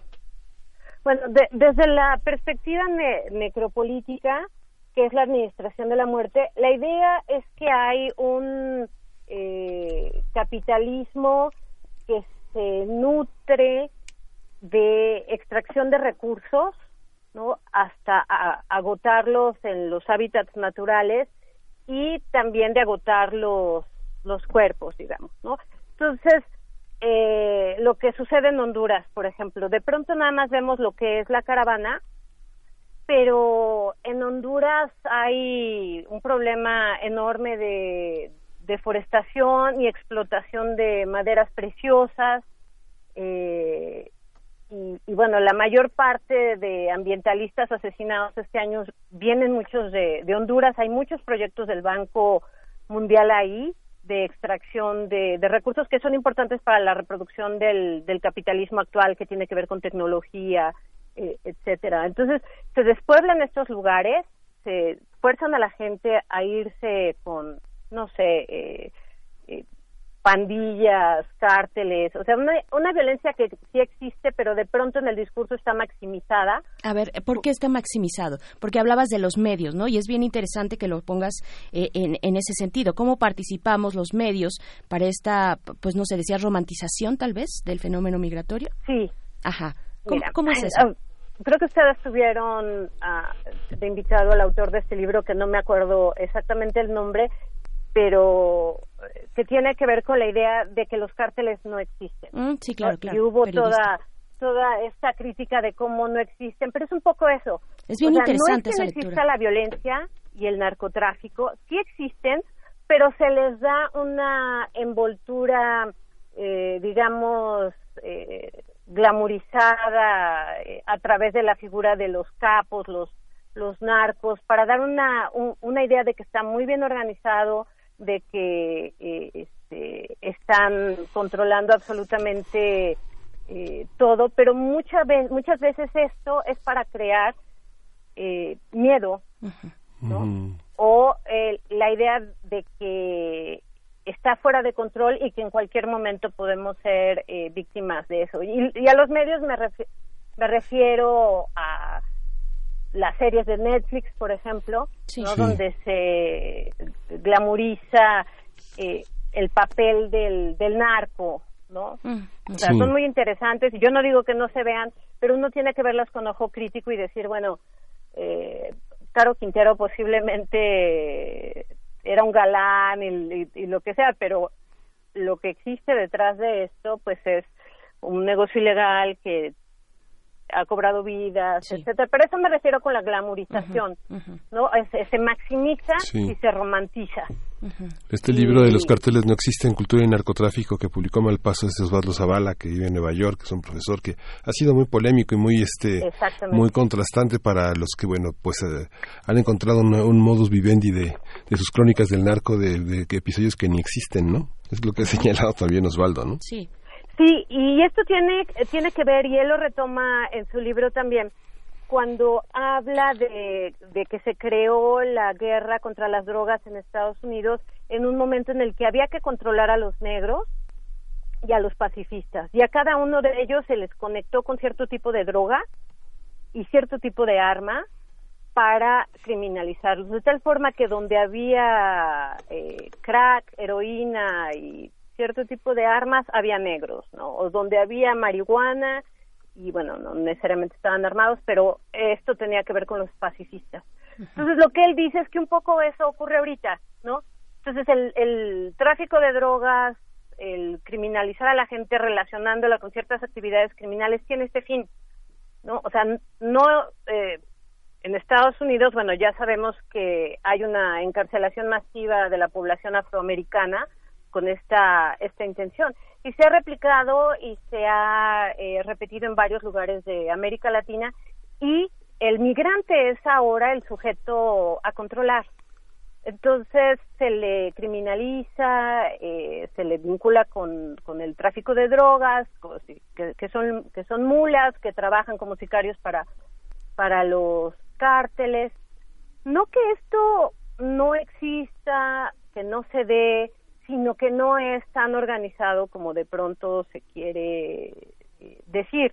Y también es cierto, y bueno, esto se puede constatar con todas las quejas que hay en la CNDH contra las distintas fuerzas de, del orden que hay en el país, ¿no? O sea, la, los oficiales del Instituto Nacional de, de Migración tienen muchísimas quejas, las policías eh, estatales y municipales, eh, sobre todo la Policía Federal, todos están de alguna forma involucrados en el negocio que implica los migrantes.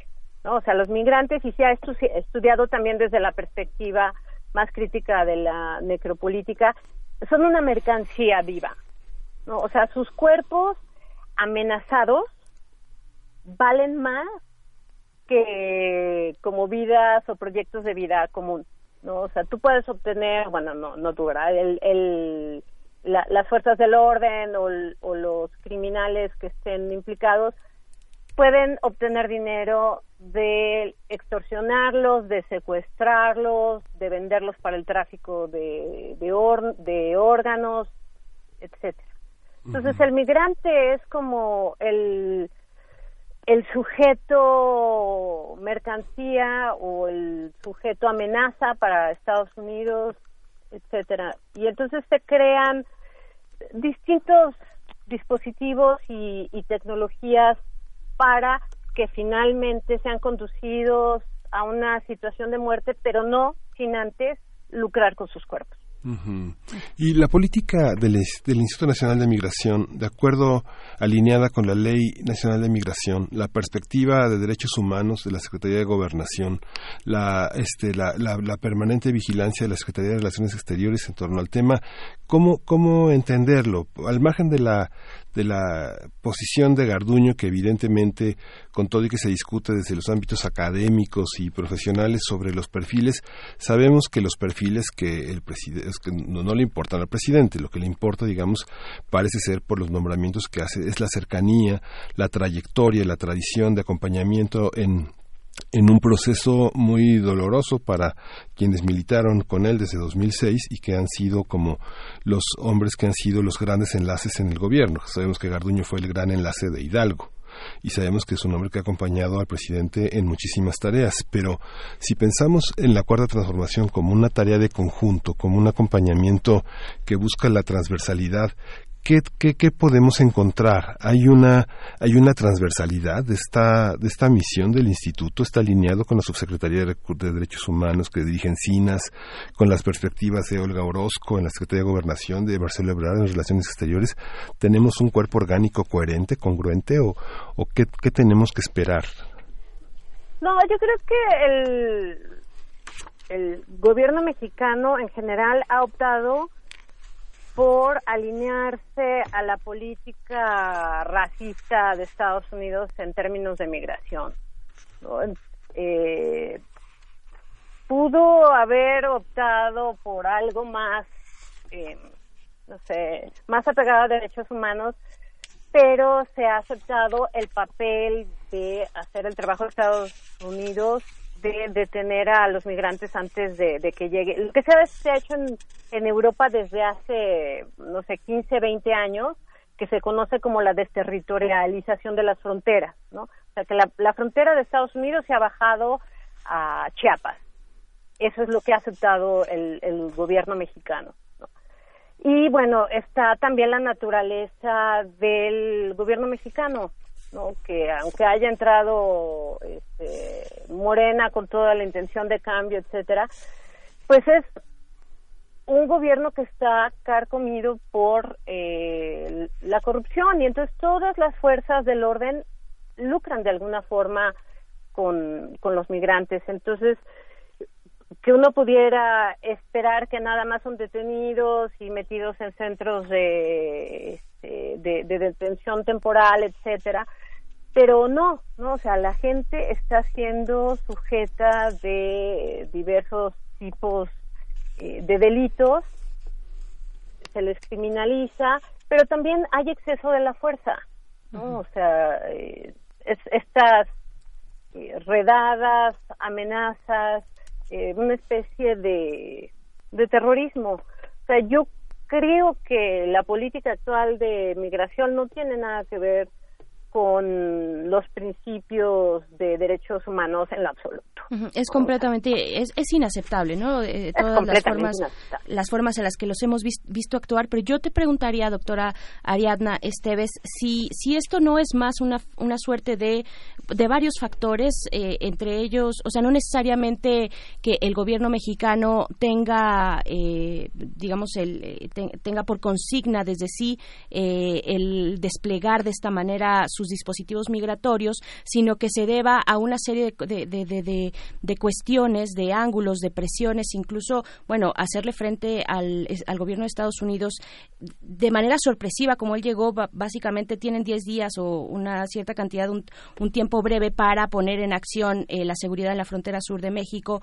Eh, eso por un lado, o sea, hacerle frente, no digo que esté bien hacerle frente de esta manera, sino hacerle frente a Estados Unidos en un momento de emergencia no es cosa fácil y no sé si sea también un poco la incapacidad de aquel momento y que todavía se viene arrastrando de no tener instituciones fuertes, de no tener, eh, de, ir, digamos, llegando al gobierno sin haber pensado un proyecto migratorio con mayor profundidad apegado a derechos humanos. ¿No hay algo por ahí también de eso? Un poco. Sí. Ajá, a ver. Sí, yo creo que tiene que ver con todo lo que dices, ¿no? O sea, sí fue una situación eh, difícil en la que se vio, pero también, digamos, en términos de respuesta política, el gobierno mexicano se dejó bullear, por digamos, de alguna forma, ¿no? O sea, si ves a Trump como el, el gran bully, eh, pues sí se dejó eh, amedrentar. Yo en realidad no tendré los elementos de análisis económico para decirte, bueno, había otras opciones o no, pero hay analistas económicos que dijeron que sí, o sea que no era tan fácil que Trump cumpliera con la amenaza. Pero sí creo que como Estados Unidos, eh, las élites políticas mexicanas son tremendamente racistas. Entonces, si había que entregar a alguien, no es al migrante centroamericano, ¿no? que es el eh, bueno es el cuerpo racializado por por excelencia no eh, son o se ven indígenas son pobres son rurales o son urbanos pero en situación de precariedad extrema entonces a, mí me parece que que fue una forma de ni siquiera considerar que pudiera haber otra forma de responder al tema, ¿no? O sea, si hay que sacrificar algo, pues que sean que sean ellos. Eh, los centroamericanos, los migrantes, que no es diferente a la postura de Estados Unidos ni diferente a la postura racista de, de Europa. O sea, yo sí creo que era una situación difícil, pero también creo que eh, las prioridades no fueron de derechos humanos ni, ni los principios éticos básicos de protección a, a la vida en general, sino de, este, bueno, si habrá que hacer algo, que sean los migrantes, que además insisto, o sea, eh, no analizar esto junto con la economía criminal sería un error. Sí. Porque el, que los migrantes pasen por México dejan muchísimo eh, dinero a grandes sectores, ¿no? tanto las fuerzas del orden como eh, este, quienes se dedican al, a la extorsión, el secuestro, etcétera, etcétera. hay, hay que reconocer que hay una eh, eh, bueno, es, es permisivo. Que ocurran estas cosas y también es por eso que se está dejando eh, pasar, porque bien podría detenerse en serio en, en la frontera con el sur, pero se deja que lleguen a Saltillo, a Tijuana, etcétera, ¿no? En un trayecto gigante en el que pueden ser ejecutados, eh, las mujeres violadas, asesinadas, eh, etcétera. Sí, hay una, hay una parte, tú, tú identificas, Ariadne, si estas corrientes de las que de, alguna manera hablas eh, están presentes en los medios mexicanos, si hay una, si hay una parte en la que los medios se dividen en torno a estos discursos de odio y otros discursos de reivindicación de los derechos humanos, de pensar la política migratoria desde una perspectiva más humanista, más reconciliatoria, menos este, no xenófoba. Este, tenemos esa, esa división eh, subterránea o no que es tan clara en los medios norteamericanos, medios que, que, promueven el odio, que, eh, que se enmascaran en las declaraciones del líder nacional para hablar de sí mismos en el fondo? Mm, no podría yo identificarlos así y no creo que tengan, por ejemplo, como Fox, ¿no? Que, que sabemos que es la, eh, bueno, el megáfono de, de Trump. No sé si aquí sea así de, de sencillo, pero sí creo que hay una tendencia en general en los medios mexicanos a simplificar el tema, por ejemplo, de Honduras. ¿no? Así de que llegan y roban y hacen, no son demasiados y no quieren aceptar trabajos, que se regresen, etcétera. Pero si uno va y analiza la situación en Honduras, te das cuenta que en realidad no hay país al cual regresar o el Congo o Haití eh, o, o, etcétera, ¿no? Y pues también la sociedad mexicana en realidad es profundamente racista. Habría que ver las respuestas en, en Tijuana sobre las caravanas migrantes, ¿no? O sea, Tijuana siendo un crisol racial desde hace mucho tiempo, es una ciudad hecha también de migrantes, lo mismo que Ciudad Juárez. Entonces, eh, los medios pues, son un reflejo de, de, nosotros como sociedad, yo no podría ver que haya esta eh, tendencia tan clara como en Estados Unidos de que hay un, algunos medios que son abiertamente fascistas, como, como Fox, o por lo menos no tienen ya la influencia, ¿no? O sea, yo creo que hay más gente que, que se informa a través de medios alternativos, incluso las redes, que en Televisa, por ejemplo, ¿no? Entonces yo, yo no podría encontrar ese símil con Estados Unidos, pero sí creo que el, discurso racista eh, nos lo, tenemos introyectado como sociedad en general y eso se va a reflejar en cual, en cualquier medio y son los menos no los que tratan de oponerse a esta eh, idea que es exactamente la de Estados Unidos no o sea que los migrantes vienen a explotar a robar eh, etcétera y hay una especie de de inconsciencia de que lo que se está acabando en general es el planeta. siempre se ha migrado cuando eh, se acaba algún eh, hábitat habitable, ¿no? Y no había habido eh, mayor este, problema sobre esto. Pero ahora sí, ¿no? Y lo que estamos viendo es que muchos migrantes no tienen país a cual regresar, o sea, Haití, Honduras, el Congo, eh, si uno se pone a estudiar un poco la situación en estos lugares, te das cuenta que la gente no tiene opción. Y se, se, o sea, como que no hay en el discurso público un énfasis en esto, ¿no? Nada más se habla de como si hubiera una voluntad completa del migrante de decir sí o no eh, migro. En muchas ocasiones no la hay, en la mayoría de las veces yo diría. O sea, lo que se conoce como migración forzada o migración voluntaria, eh, bueno, ya, ya, yo diría que en muchas ocasiones ya no hay esta, esta diferencia. Claro, doctora Ariadna Esteves, eh, leernos es importante, leernos a nosotros mismos, digamos, nosotros mismos pienso por lo menos eh, en ciudadanos mexicanos viviendo en México, ¿no? Con, con, un, con una eh, credencial de línea actualizada o tal vez vencida, pero, pero finalmente viviendo en un país donde podríamos de alguna manera solicitar que nuestros derechos sean respetados y generar tal vez algún eco, quién sabe, pero leernos es importante, porque hace un momento hablabas de cómo nosotros también estamos eh, introyectando esos discursos pero a mí me llama la atención el discurso que tenemos o los dobles discursos o varios discursos que, desplegamos en nuestra vida cotidiana. Por un lado, eh, nos, nos bueno, nos asustamos y, nos damos,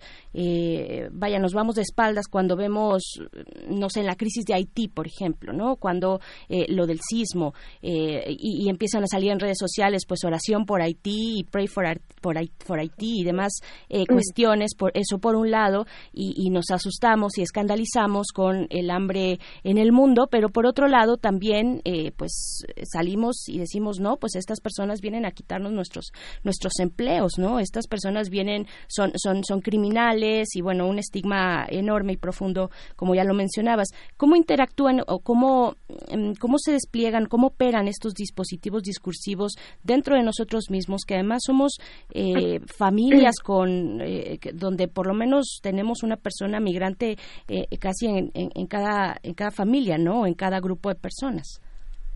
Mira, hay un, eh, un académico canadiense mm, dentro de la perspectiva de pedagogía crítica que se llama eh, Henry Giraud, que dice que estamos siendo educados y conducidos dentro de lo que él llama una pedagogía de la crueldad, que se lleva a través de los medios.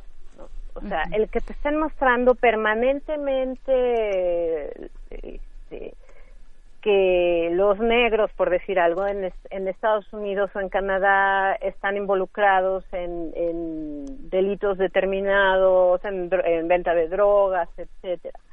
Eh, todo esto nos educa a no empatizar, a erradicar la compasión de, de nuestro sistema de valores y decir, sí, se lo merecen, ¿no? O sea, estar como desensibilizados ante escenas de crueldad tremenda, de violencia, y pensar antes de decir, bueno, es terrible lo que está pasando, eh, decir, se lo merecía, ¿no? Se lo merecía porque eh, no trabajó lo suficiente, no aprovecha las oportunidades, eh, quería aprovecharse del sistema de asilo y de refugio, eh, este, violaron a, a, mujeres en, en, tales lugares, cuando ni siquiera se sabe si, si eso es cierto, ¿no? O se antepone la nacionalidad al hecho, ¿no? Colombianos violaron, robaron, etcétera, ¿no? Haitianos hicieron eh, eh, todo esto, ¿no? Esto es como la, la construcción para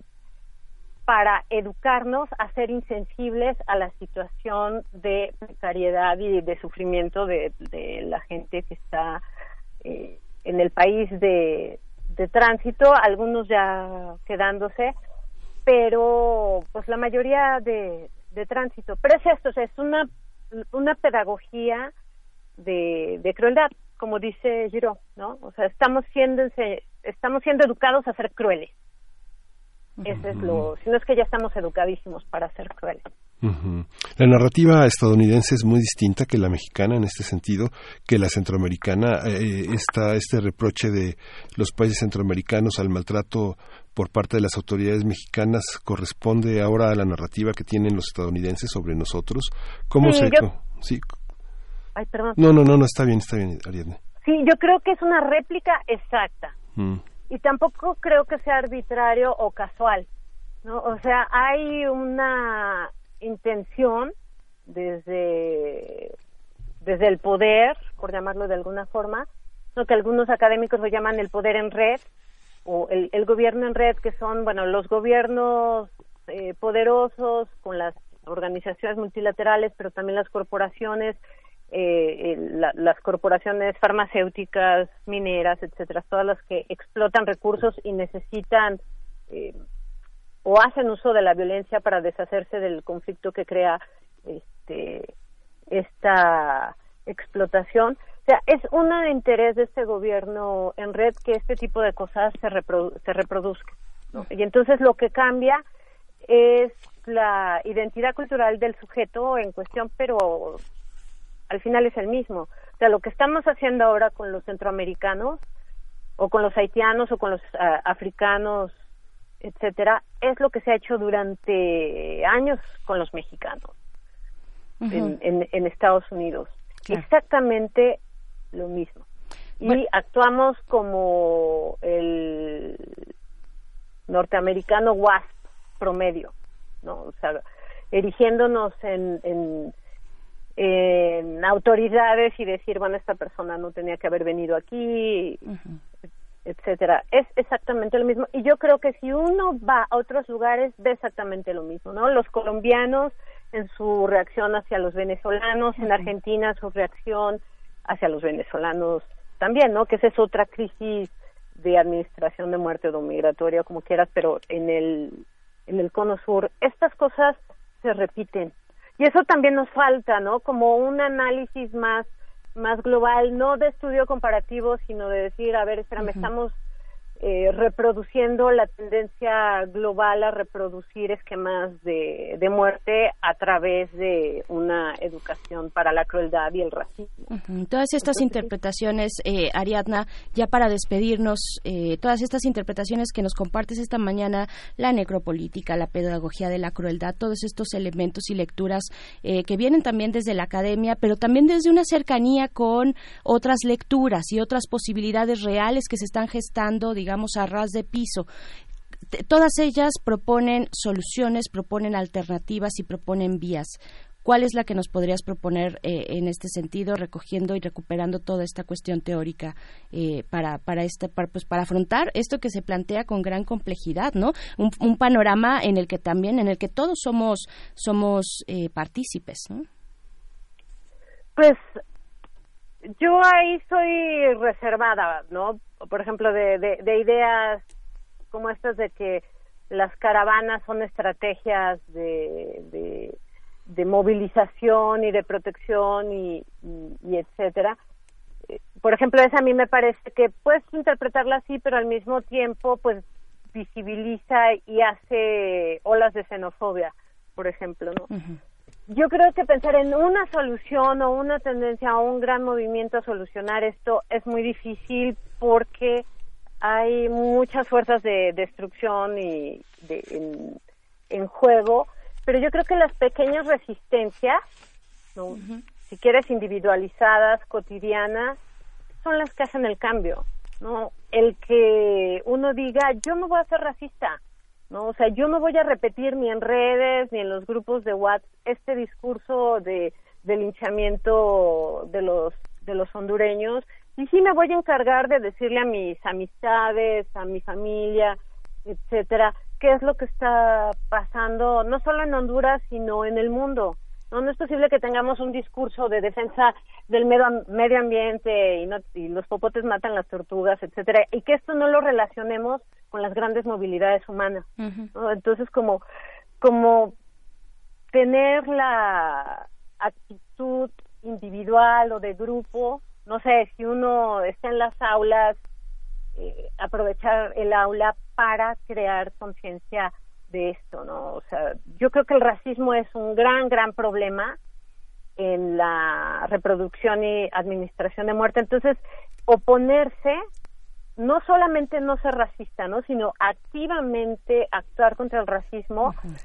es algo que puede ser una eh, una resistencia efectiva, ¿no? ante ante todo esto porque tratar de incidir en lo estructural, digamos, o sea, de cambiar el capitalismo, bueno, pues de, de, desde la revolución industrial se tiene esta uh -huh este proyecto, ¿no? Sí. De cómo detienes o cómo te enfrentas al, al, capitalismo y es verdaderamente enfrentarse al monstruo de un millón de cabezas, ¿no? Entonces, las acciones cotidianas contra el racismo me parece que son eh, tremendamente subversivas, ¿no? En, en, una situación en, en, la que la vida a veces parece que no vale nada si uno es negro o si uno es hondureño o si uno es indígena o si uno, uno es mujer o una es mujer lesbiana, etcétera. Entonces, los discursos contra estas actitudes yo creo que son las resistencias más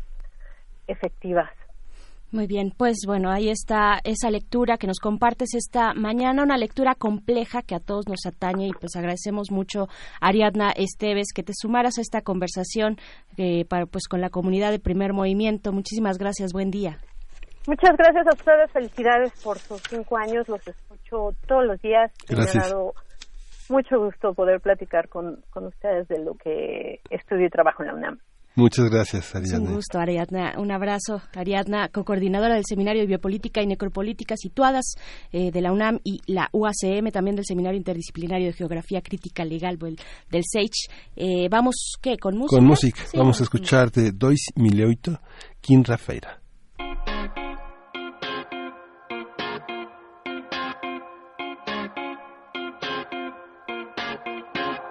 Quinta-feira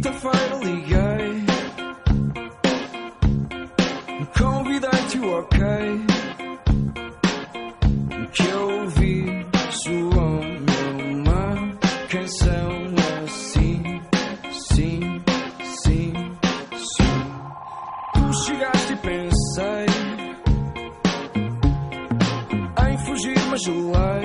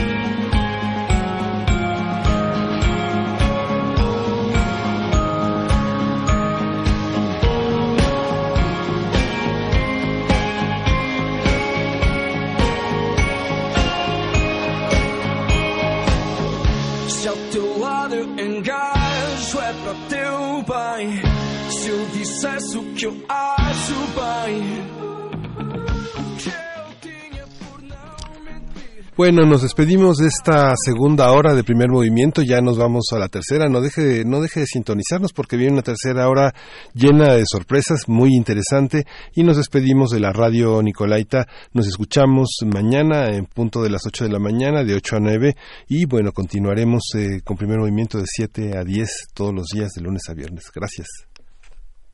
Vamos a escuchar de la revista ¿Cómo ves esta cápsula dedicada al racismo? Revista Cómo ves. Aunque mucho se diga sobre el combate al racismo, la realidad nos dice que la discriminación por el tono de piel sigue presente en nuestro cotidiano. El racismo no solo es la construcción de un prejuicio sobre los otros, se refiere al poder que ejerce cierto grupo dominante sobre otros grupos subordinados. Para darnos una idea de la magnitud de este fenómeno, el portal de comunicación BuzzFeed comparó y analizó la publicidad de las principales revistas estadounidenses. El estudio determinó que la presencia de personas de tez blanca en los anuncios es exagerada. Tan solo el 20% de los comerciales analizados mostraba personas con un tono de piel distinto al blanco. En el pequeño grupo de anuncios que mostraban gente morena o afro, solo se hacían alusión a temas de viajes o filantropía, y bajo ninguna circunstancia aparecieron en portada. El origen del racismo no se conoce con exactitud, pero antropólogos y sociólogos concuerdan que la discriminación a personas con aspecto diferente tiene orígenes milenarios. El racismo es un raro mecanismo de defensa colectivo. Produce desconfianza hacia las personas que no comparten nuestro lenguaje, color o costumbres. El problema es cuando este racismo natural adquiere una dimensión ideológica, tal como lo hace el presidente de los Estados Unidos, Donald Trump. Esta forma de pensar está relacionada con el nacimiento del Estado-nación en el siglo XVI, época en que se implantó la idea de una superioridad natural. Aunque muchos opinen lo contrario, la verdad es que los humanos no somos tan diferentes entre nosotros. El Homo sapiens comparte el mismo origen africano, el cual se remonta a 200.000 años atrás. Con la ayuda del proyecto del genoma humano, se pudo determinar la secuencia de genes que nos constituyen. Los humanos compartimos el 99.99% de ellos. Un indígena de México pudiera parecer totalmente distinto a un vikingo escandinavo, pero entre ellos solo hay 0.1% de diferencia genética. La evidencia histórica, arqueológica y antropológica nos demuestra que hablar de pureza racial o linajes es incorrecto, pues todos somos una mezcla. Esta es una coproducción de Radio UNAM y la Dirección General de Divulgación de la Ciencia de la UNAM, basada en el artículo Racismo, discriminación que persiste, de Guillermo Cárdenas Guzmán. Revista Cómo ves. Este y otros temas de nuestro mundo puedes encontrarlos en la próxima edición de tu revista Cómo ves. Hasta la próxima. Encuentra la música de primer movimiento día a día en el Spotify de Radio UNAM y agréganos a tus favoritos.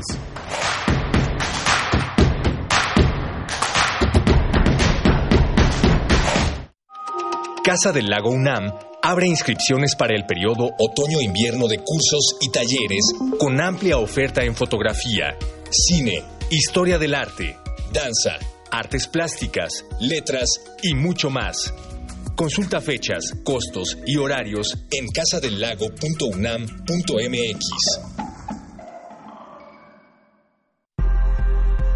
La lucha por la equidad de género se consigue por varios frentes, desde las ideas y denuncias del feminismo hasta la deconstrucción de la masculinidad. Entre hombres, México, un espacio radiofónico para cuestionar la imagen que tenemos acerca de lo que consideramos masculino. De lunes a viernes a las 6.50 horas, retransmisión a las 15 horas por el 860 de AM y a las 6.30 horas con retransmisión a las 17 horas por el 96.1 de FM. Para poder corregir, primero hay que reconocer. Radio UNAM, experiencia sonora.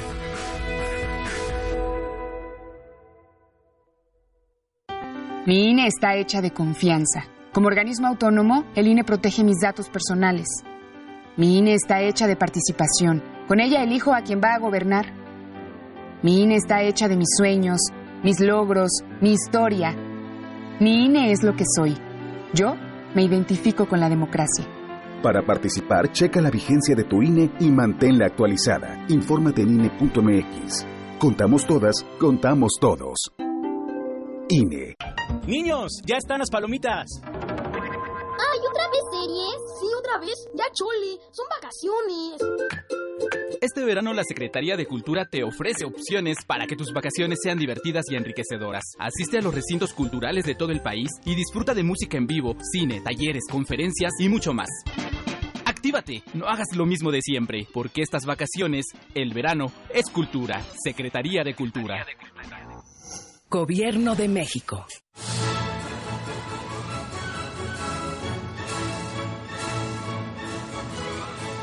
Escuchar una partitura de quien la escribió es un regalo.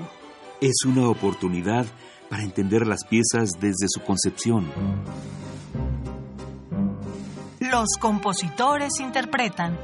Un programa de Juan Elguera para contactar con los creadores de la música clásica. Acércate a su ejecución, melodías, biografía y contexto todos los domingos a las cinco y media de la tarde. Por el 96.1 de FM.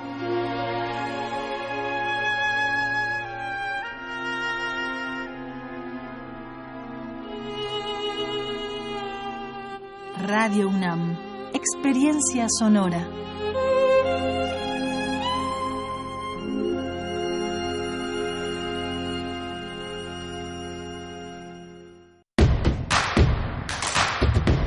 Encuentra la música de primer movimiento día a día en el Spotify de Radio UNAM y agréganos a tus favoritos.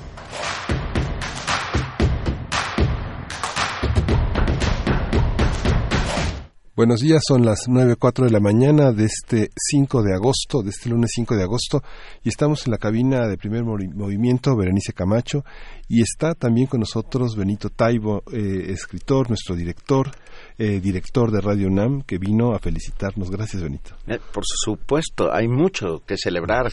Ver, Miguel Ángel, cinco años, se dice fácil, Ah, hay que agradecerle a todos los que han pasado por aquí y han hecho posible que sigamos haciendo comunidad, a Juana Inés de Esa, a Luisa Iglesias, a, todos los que han logrado que, este programa se mantenga y esté vivo, ah, eh, coleando a, a, pesar de todos los vaivenes.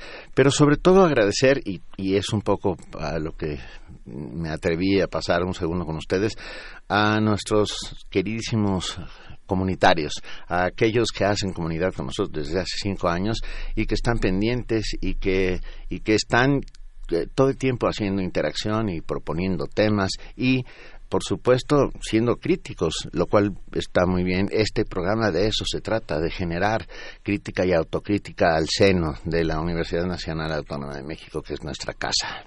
Claro, si algo podemos esperar, si algo podemos esperar y atrevernos a decirlo aquí en estos en estos micrófonos es una audiencia crítica, ¿no? Eh, que también nos refleja a nosotros como proyecto, qué es lo que nos tenemos que plantear para lo que dure, lo que sea que dure este proyecto entrañable de la radio universitaria, Benito. Sin lugar a dudas, y ustedes lo han hecho maravillosamente, así que vengo también a darles un enorme abrazo a todo el equipo de producción, a Vania, a nuestra productora Frida Saldívar, a a Arturo que ha estado ahí desde el inicio en los controles del halcón milenario haciendo, haciendo que esto funcione los compañeros de servicio social a, a todos de verdad a todos todos todos a los reporteros, a Toño en la información. De verdad, eh, es un, es un maravilloso esfuerzo desde la universidad que intenta justamente eso, eh, ser la voz de la voz de los universitarios. Somos solamente eso, un reflejo de la voz de la universidad. Una voz que tiene muchas voces, que no es una sola, que no es eh, unilateral, sino que sirve para que vayamos un poco más a fondo en los temas, que no nos quedemos en el grito, el sombrerazo, eh, la coyuntura, ¿no? Sino que intentemos encontrar entre todos las causas y los motivos de lo que nos pasa como comunidad, como país y como planeta. Sí, fíjate Benito que yo escuchaba con suma puntualidad a Miguel Ángel Granados Chapa. Cuéntanos un poco cómo fue, cómo fue ese primer momento de esta transición, como eh, un auditorio que estaba tan acostumbrado a este hombre que eh, eh, equipo, como un hombre libro, como un hombre que estaba solo frente al micrófono. Varias veces lo vi llegar con su artero de periódicos, de hojas, este, algo que se le caía era un desastre. Pero cómo, cómo enfrentar esa, esa transición, cómo quedarse en un espacio que había consolidado un hombre tan importante tantos años. antes que nada respetando no nuevamente su legado no haciendo no no poner su saco porque nos queda a todos demasiado grande pero pero sin duda respetando su legado e intentando hacer de esta radio eh, lo que él siempre pretendió que fuera una radio crítica que fuera una radio que no se conformara que estuviera pendiente, que hiciera eh, de lo cotidiano un trabajo eh, periodístico serio. Yo creo que eh, en el cuadrante hoy por hoy estamos establecidos justo como eso, como el lugar en donde todas las voces están, están representadas y particularmente la universidad, que esa es nuestra misión final, ¿no? O sea, cómo la universidad tiene una manera de ver al mundo distinta y esa es la que intentamos reflejar. Yo de verdad no puedo más que congratularme, son cinco años, pero lo vamos a celebrar, ¿no? Claro, el viernes próximo. Este viernes. Este viernes y esperamos que nos acompañen para poder celebrarlo juntos, vernos a los ojos. Finalmente eh, de eso estamos hechos, eh, poder abrazarlos, saber que no estamos solamente hablando frente a un micrófono al aire, sino que del otro lado hay esta, esta respuesta de todos los días muy cariñosa muy crítica y que agradecemos inmensamente. No tengo más que decir que, que muchos años más para primer movimiento y que ustedes dos son geniales. Gracias. Gracias, Benito Vale. Taibo. Reiterada la invitación para este viernes 8 de agosto para festejar juntos, juntas, en el escenario ni más ni menos de, de la sala Julián Carrillo, aquí en Adolfo Prieto 133, Colonia del Valle. Bienvenidos todos y todas. Vámonos eh, con lo siguiente que es eh, un signo distintivo de este programa, de este espacio, la poesía para superar el horror, la poesía necesaria. Primer movimiento. Hacemos comunidad. Es hora de Poesía Necesaria. Voy a leer un poema de Luis Jorge Bun.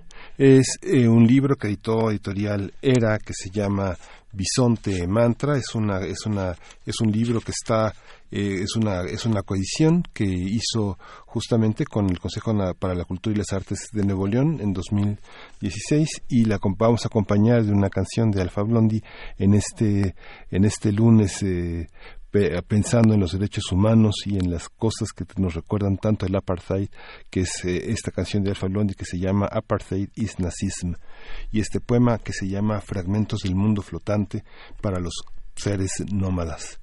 Dice eh, Luis Jorge Bune, en las mudanzas la parte más difícil es sustituir la memoria de las manos. Los pies aprenden pronto ese nuevo trazo escénico, entrar, doblar, salir. Andan lento, cambiando de un cuarto a otro con el tiento del intruso. Suyos son los miramientos de un astronauta desorientado en la falta de gravedad.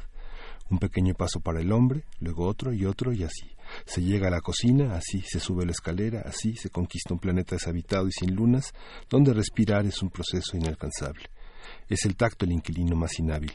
Pasan meses, un año entero, días sueltos que lo mismo atan que desatan sus misterios, y las manos siguen buscando los interruptores de la luz de la antigua casa. Tientan los muros a alturas equivocadas, buscan el lado de otras puertas, en la lisura de una pared sin cables en sus venas. Se adentran en el presente con mapas atrasados, leen el, el braille de otra época, igual que sucede con los cuerpos amados. Esperando el amanecer de un sol ajeno, me quedo a ciegas. Ninguna estrella rompe el manto del hemisferio oscuro de este mundo alienígena, el mundo o yo, mientras no se acomoden los cuadrantes y las manos se muden conmigo de nuevo. America, America, America. Break the neck of this apartheid. America, America.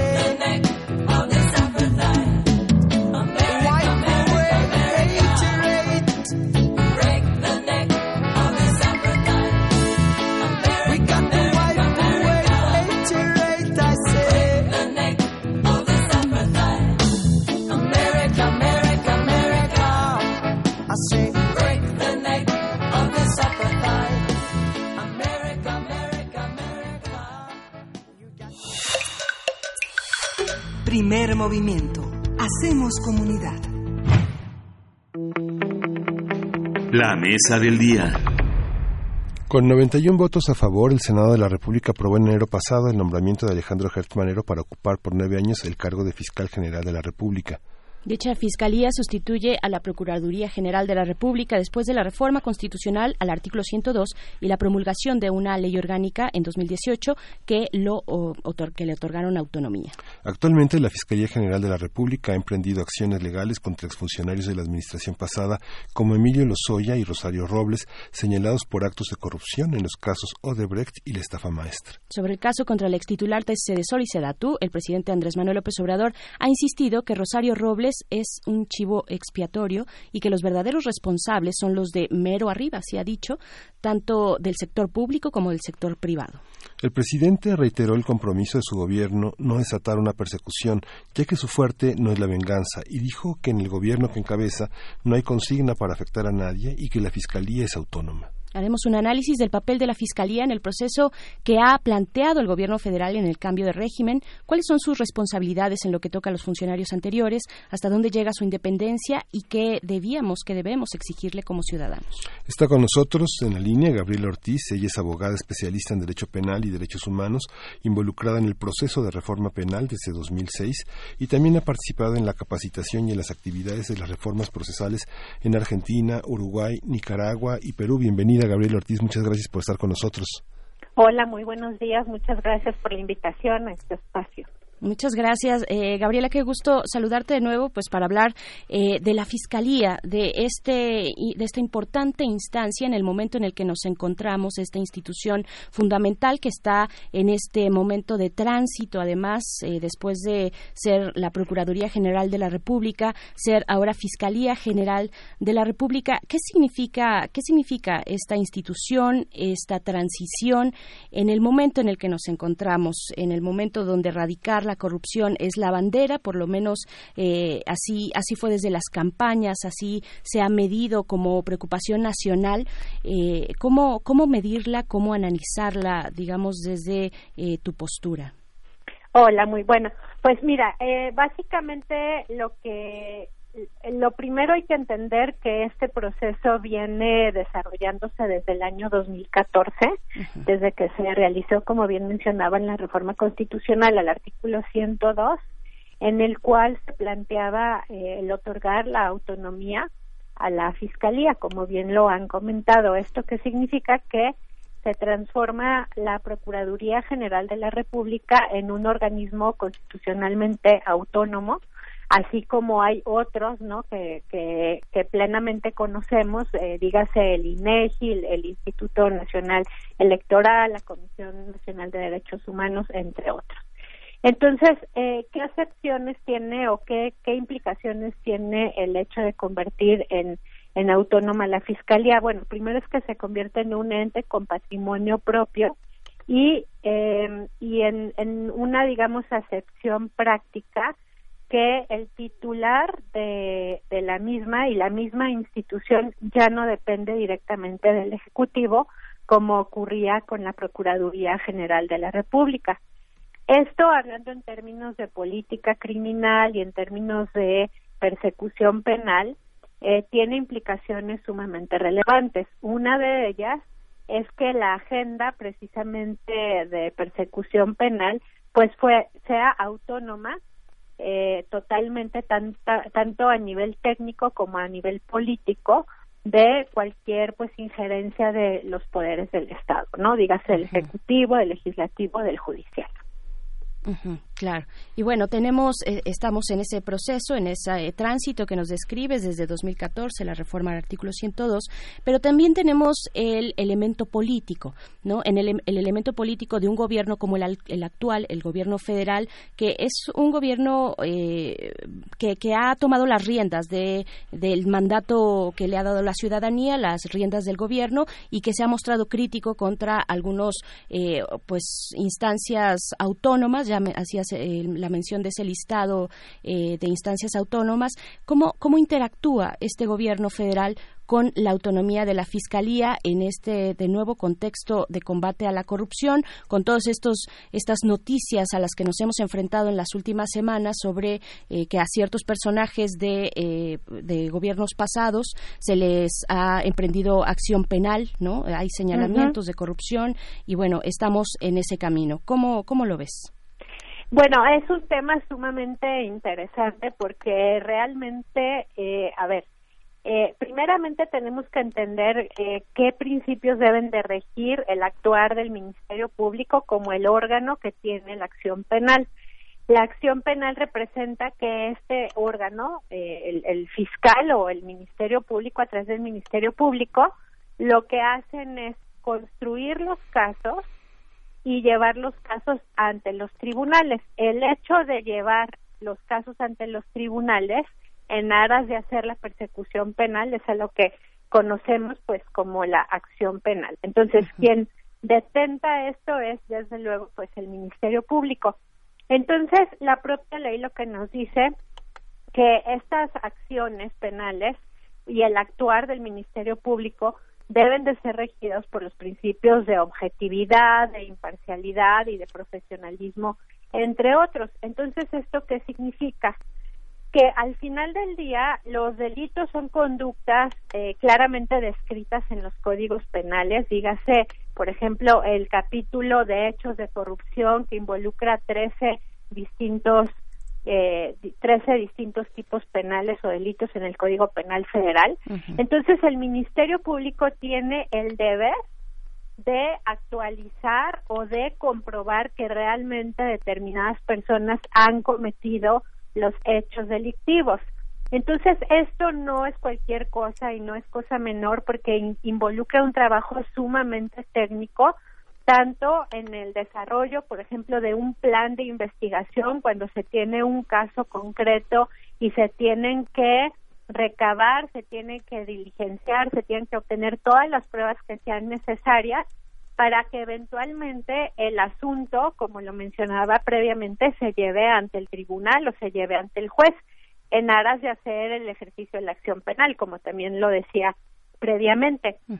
Entonces, lo que quizá puede aquí preocupar y es sumamente sano en tanto ahora sí que ejercicio ciudadano y que la población también entienda la distinción y la diferencia entre hacer un proceso penal, un proceso judicial, donde se atienda claramente a los estándares que marca la ley, ¿sí? Y hacer de, y distinguirlo de lo que es un tribunal o un juicio mediático, ¿no? Entonces, esto es importante porque se mencionan nombres, ¿no? Ustedes ya lo mencionaban, el caso de Rosario Lo, de Robles, qué es lo que ocurre con los, los posibles casos de Oderbrecht, todo, to- todo esto, digamos, en tanto no se tengan realmente las vinculaciones a proceso, que son los inicios de los procesos, pero más importante aún, que se lleven a las personas a una audiencia de juicio y en esa audiencia de juicio se dicten condenas, en realidad estamos viendo que cualquier otro pronunciamiento tienden más a alimentar estos procesos o tribunales mediáticos que otra cosa. Entonces, creo que aquí también es muy importante la estrategia y la la manera en que las autoridades comunican, ¿no? Todo este tipo de información y no solo el contenido de esta información, sino qué actor público o político es quien está dando la comunicación de estos casos. En realidad entendemos que ahora pensando y volviendo al tema de la autonomía, que es al fiscal al que le corresponde en todo caso dar comunicación sobre los avances que se están llevando en los procesos, dígase en cualquier temática, dígase en corrupción, dígase en tema de robo de hidrocarburos, dígase en temas de delincuencia organizada, etcétera, ¿no? Y por otro lado también, y eso ya lo he, mencionado anteriormente en este espacio, pues hay que tener mucho cuidado, ser muy eh, prudentes y atender también al sigilo, al sigilo de las investigaciones criminales. En tanto un asunto no se haya llevado a proceso, no se ha llevado ante el juez inicialmente, pues no se puede hablar, estamos pensando de que el Ministerio Público está en un momento sumamente prematuro o está una, digamos, una investigación criminal aún en ciernes. Entonces, pues por otro lado también pensemos que eh, la pro- pensemos en la protección eh, que involucra el principio de presunción de inocencia a las personas y que pues obviamente cuando se les empieza a señalar en los en, en, los medios de comunicación y también son parte de las comunicaciones de personas públicas o políticas entonces pues esto también puede generar una imagen tergiversada o una imagen que no es sobre las conductas que posiblemente cometieron las personas. En cuanto a la política, digamos, en cuanto a la política de combate a la corrupción de este gobierno, pues primero habría que ver, número uno, es que eh, a mi consideración el combate a la corrupción debe de involucrar no solamente acciones penales, es decir, no solamente persecución penal, sino también tiene que formularse más bien en clave de política pública y que esto involucre pues contrapesos, controles y muchas otras cuestiones en las instituciones este públicas, ¿no? Al hablar de corrupción estamos hablando de un fenómeno sumamente complejo y sumamente heterogéneo que va desde el hecho de dar las famosas mordidas, ¿no? Por ejemplo, a los agentes de tránsito, ¿no? O a las policías, eh, o dar eh, también ciertas ciertos regalos o, o, o, bueno, pues sí ciertas este también ciertas mordidas, volviendo al término, Ajá. este para obtener la celeridad en al- algún trámite y demás, hasta estos grandes casos de los que se habla de corrupción, como dígase Oderbrecht y todas pues las transferencias financieras vinculadas al erario, ¿no? Entonces, sí es importante, por- por, eh, volviendo al tema, por ejemplo, de política criminal, que exista una agenda de priorización, y esto ya lo marca la propia ley orgánica de la Fiscalía General de la República, que nos dice cuáles son las necesidades en cuanto a la formulación de objetivos estratégicos por parte de la, de la Fiscalía, que involucran precisamente la formulación de un plan de persecución penal que establezca el qué y el cómo, y so- pero sobre todo el qué, qué es lo que se quiere hacer en materia de combate a la corrupción. Dígase, si se, si se quiere eh, procesar o hacer ejercicio de acción penal en contra de estos pequeños, digámosle así, este, pe- pequeños actos de corrupción, o si realmente los recursos, tanto humanos como materiales, de la Fiscalía General van a invertirse en grandes persecuciones, ¿no? Claro. Hablabas de, eh, Gabriela Ortiz, habla- hablabas de juicios mediáticos, algo que es básicamente eh, pues el pan de todos los días. eh, particularmente reflejado en algunos espacios como las redes sociales, pero pero creo que se puede extender, ¿no? Eh, hacia hacia la vida cotidiana, Eh, juicios mediáticos que muchas veces son juicios sumarios, ¿no? Que no distinguen pues ni funciones ni matices eh, y, ni muchas cuestiones importantes dentro de un proceso judicial eh, y dentro de vaya finalmente es la justicia la que está ahí en el fondo de toda esta cuestión, ¿no? La, la justicia en nuestro país. Eh, ¿Qué le toca qué le toca a cada quien? ¿Qué le toca para empezar a distinguir? ¿Qué le toca de responsabilidad al poder judicial eh, que se le acusa en estos juicios mediáticos de corrupción, de impunidad, de puerta giratoria? ¿Y qué le toca a la fiscalía en este bache grande que nos encontramos para alcanzar la justicia, Gabriela? En este caso, bueno, yo yo empezaría diciendo que eh, hablar sobre procesos penales no corresponde absolutamente a ningún funcionario del Estado, más que al fiscal, al fiscal general, al fiscal autónomo o a quien asigne para para estos fines, ¿no? Este, escuchar opiniones de eh, de secretarios de Estado o incluso del presidente, pues están, digamos, fuera de, de la esfera eh, de sus de sus atribuciones o dígase más claramente sus funciones, porque no les toca la persecución penal a estas personas. Ciertamente, y no quiero dejar de lado que hay eh, la investigación criminal, la construcción de casos, también se realiza por parte de otras entidades, de entidades del, del Poder Ejecutivo, y, y sí me gustaría como mencionarlo también como para clarificar ciertas comunicaciones, ¿no? Por ejemplo, eh, tenemos el, el caso, ¿no? De, por ejemplo, del instituto, incluso otro órgano autónomo que es el, el Instituto Nacional Electoral, por ejemplo, puede iniciar a document- documentar casos vinculados a delitos electorales.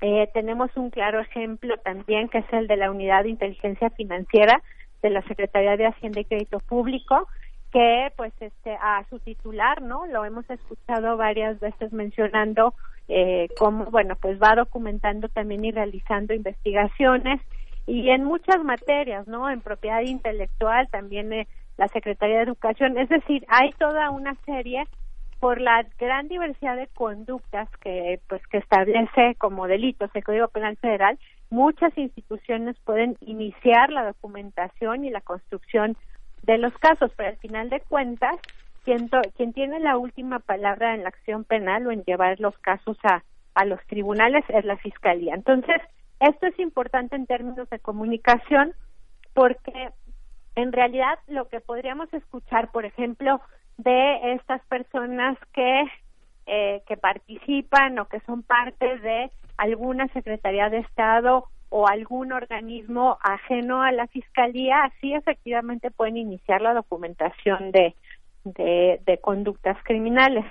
No obstante, ya cuando se decide eh, desplegar, digamos, este eh, eh, o tomar acciones judiciales, es decir, ver en perspectiva un caso llevándolo a juicio o a tribunal, pues tenemos que pensar en que a quien corresponde ello es a la fiscalía y curiosamente quien creo que menos ha estado en, en, en, en los medios de comunicación y en la prensa ha sido precisamente el fiscal general eh, ¿no? Aunque Entonces- este, perdón, solo para hacer el paréntesis- este informe de los 100 días fue muy interesante, ¿no? Cuando salió Hertz Manero a los 100 días a decir, bueno, la Fiscalía, el estado del arte, digamos, está así, o el momento en el que nos encontramos está así, básicamente con archivos agolpados ahí, carpetas de investigación al por mayor, ¿no? Rezagadas.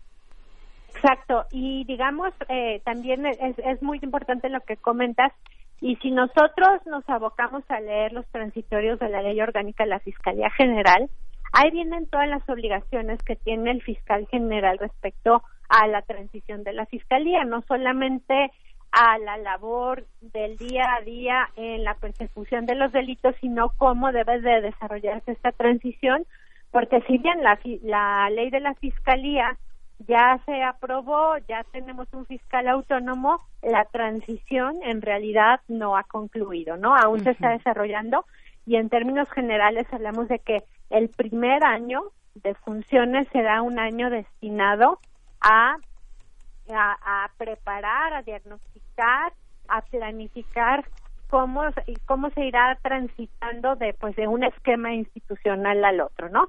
Pero sí es importante esto que comentaba, eh, bueno, o, volviendo a la pregunta inicial, el identificar esta parte, porque si bien, por ejemplo, se tacha también y se habla de corrupción en los tribunales, se habla de corrupción, pues mira, eh, quizá eh, tendríamos que llegar a la conclusión, y creo que todo el mundo lo vivimos, la corrupción no solamente existe en las fiscalías y en los tribunales, en muchísimas, en muchísimas instancias gubernamentales se hacen prácticas de corrupción, ¿no? Y es como el gran mal que aqueja a nuestro país. Entonces, lo que sería importante, y por eso hablaba hace un momento, la formulación en clave de política pública, tanto en, en, en el gobierno federal como en las entidades federativas, el que existieran estrategias en las cuales pues se previniera, hubiera eh, políticas de prevención a la corrupción y no solamente pues el estar combatiendo la corrupción y ahora sí que discúlpenme la expresión, pero a base de periódicas, ¿no? Sí. claro.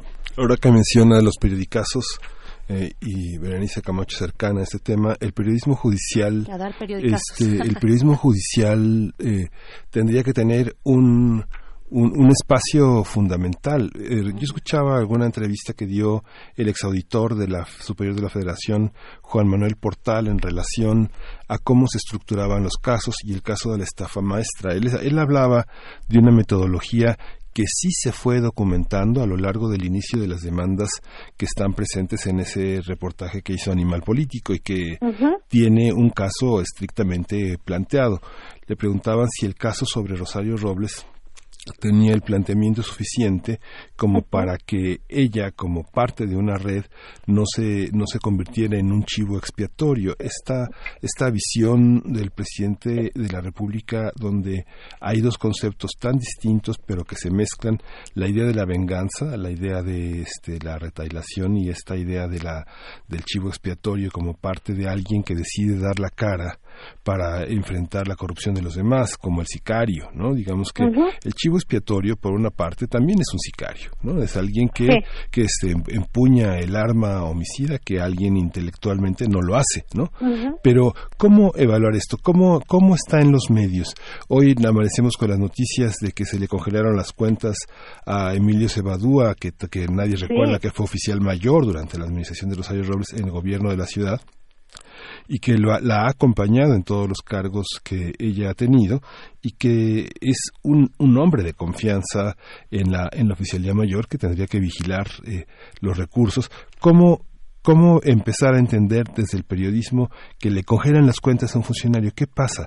Eh, son noticias, pero no tenemos un periodismo que alcance a hacerlo. Desde una perspectiva como la tuya, ¿qué le pedirías a ese periodismo? ¿Cómo entender para la ciudadanía un caso que está maltrecho, deshilachado? ¿Cómo, cómo se arman los casos para la, para la opinión pública? Que tenga una opinión que pueda, que pueda hacerse un criterio, ¿no? Sí, mira, eh, tu comentario que me parece, y tanto la pregunta y comentarios sumamente acertados, me, me llevan a, a un par de reflexiones, ¿no? Uno, por ejemplo, que el caso de la estafa maestra es un claro ejemplo, eh, yo no diría de, de periodismo judicial, sino realmente de un periodismo en el cual se hace investigación criminal, ¿no?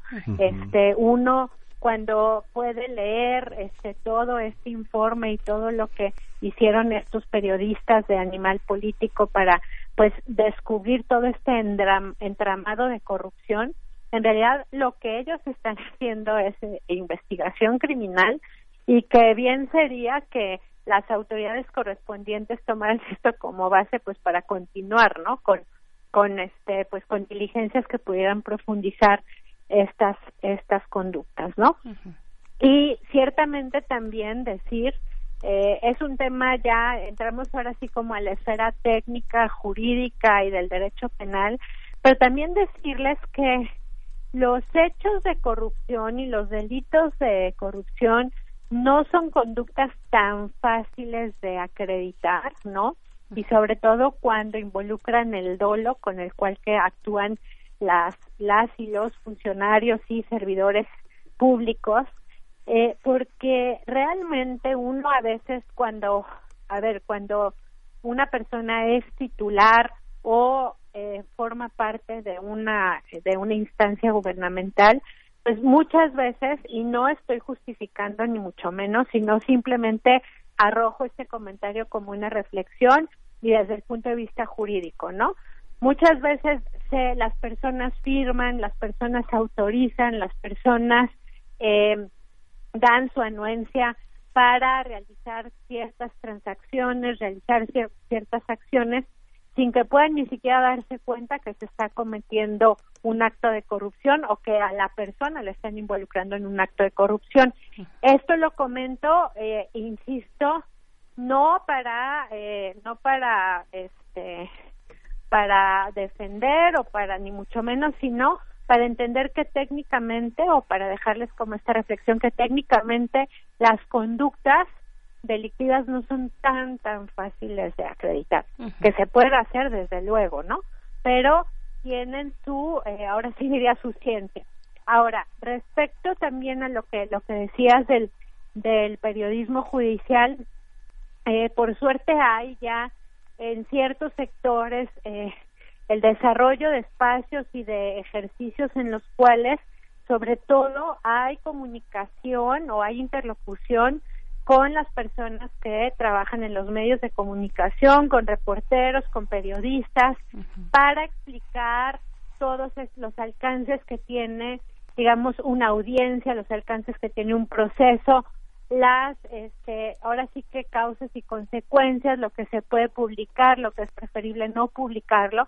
Entonces, yo sí pediría, sobre todo a los medios de comunicación, mesura, y sobre todo pues ser eh, tener objetividad lo cual a ver la objetividad y el que se tenga un mínimo conocimiento técnico de los procesos no significa eh, quitarle una nota que pueda ser interesante, que pueda ser atractiva, que pueda dar información, que pueda brindar información, sino pues también apegarse de la mejor manera a, a estos procesos, ¿no? Y no incentivar y no alimentar eh, los pues estos tribunales mediáticos no incluso si las y los periodistas escucharan pronunciamientos o expresiones de eh, de pues de autoridades que que estén alimentando estos tribunales mediáticos pues sobre todo tener la conciencia profesional y ciudadana de no darles ahora sí darles demasiado eco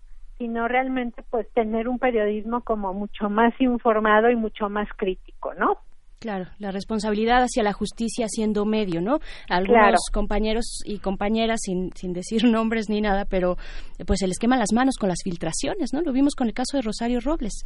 Exacto. Eh, eh, que, que, bueno, después el tema se pone complejo porque pues son violaciones al debido proceso eh, y demás, hay consecuencias importantes.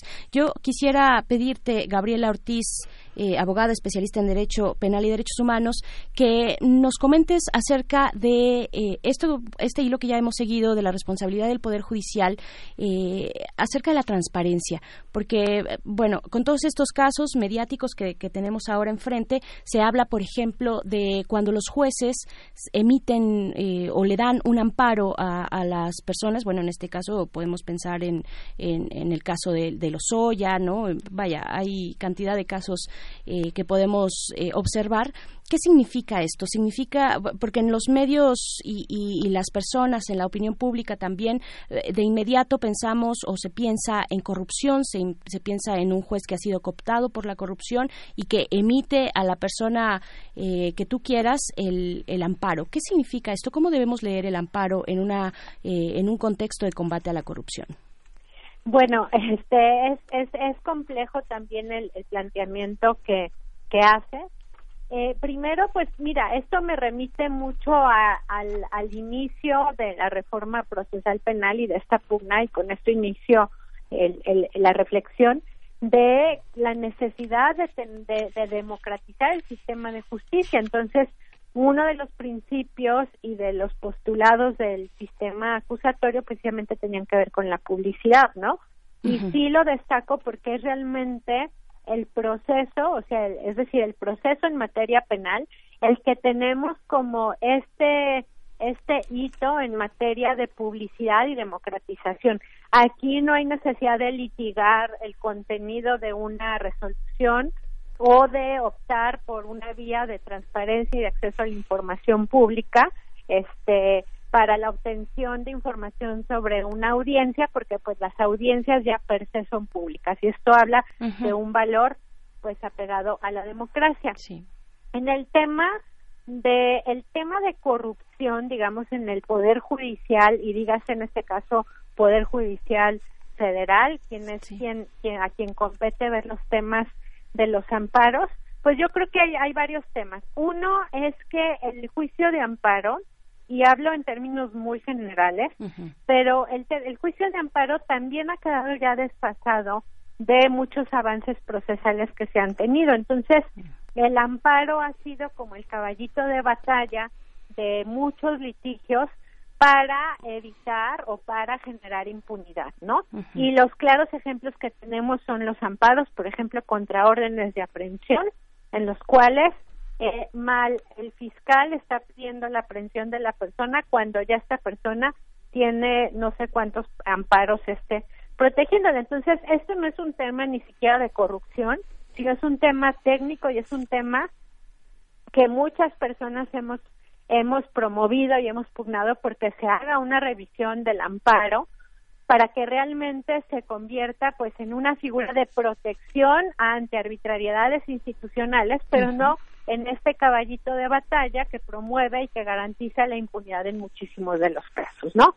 Ahora, el hablar de corrupción en el Poder Judicial Federal o el hablar de corrupción en los poderes judiciales, pues esto se tendría realmente que eh, que acreditar, ¿no? O sea, yo te puedo decir empíricamente podemos tener nuestras apreciaciones, podemos tener nuestra eh, idea particularmente de lo que conocemos sobre lo que se hace correctamente y lo que no se hace correctamente, pero pues realmente se tendrían que documentar y se tendrían que enjuiciar los casos en los que esto esto ocurra. Claro, y arribando al tema y, tocando el punto que está sobre la, la transparencia en las resoluciones, pues sí, eh, yo creo que ahorita estamos en un en un momento en el que eh, hay hay una gran pugna por parte de las organizaciones de, de sociedad civil, algunas organizaciones de sociedad civil, académicos y académicas y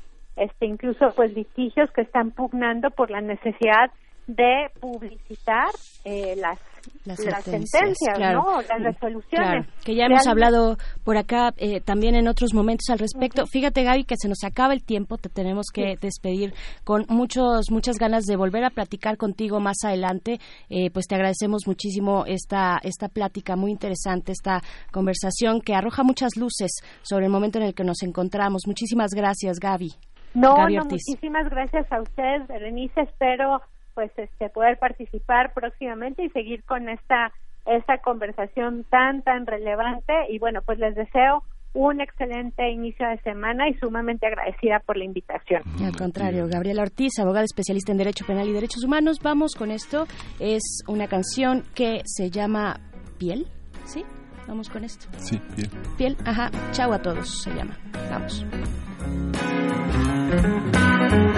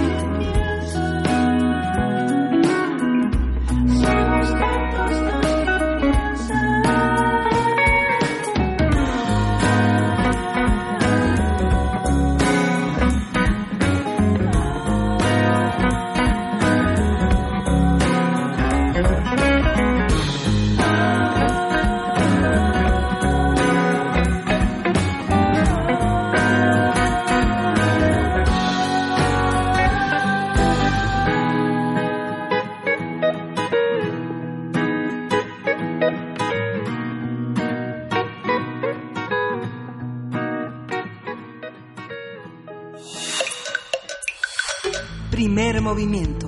Hacemos comunidad. Biosfera en equilibrio. Y para continuar con ya la última parte de esta emisión de Primer Movimiento, se encuentra en la línea Clementina Equigua, quien es doctora, bióloga y doc- doctora en ciencias por la Facultad de Ciencias, eh, en esta sección Biosfera en Equilibrio. ¿Cómo estás, Clementina? Buen día. Buenos días, ¿cómo están? Pues con calor todavía, fíjate. con calor, precisamente hablando eh, hoy el tema que nos propones, julio de 2019, uno de los de los meses más calurosos de los últimos años. Dinos, por Bueno, favor. sí, es toda una historia. Sí, sí. Pues sí, pues resulta que el 28 de junio todavía Francia reportó que ese día se habían roto récords de altas temperaturas en el sur del país. El nuevo registro con el que rompían este récord fue de 45.9 grados centígrados, que superaba el registro que tenían previo de 44.1. Esa, la diferencia entre ambas temperaturas es de 1.5 grados centígrados por arriba del registro pre- previo, que era lo que es, es la, el nivel de temperaturas que están hablando los del IPCC, que es el- la diferencia o el, eh, el- la temperatura que no debe de pasar ¿no? en, en el planeta. Después, eh, la Organización Mundial Meteorológica reportó que junio, con esas temperaturas de los últimos días, había sido el mes más caliente jamás registrado.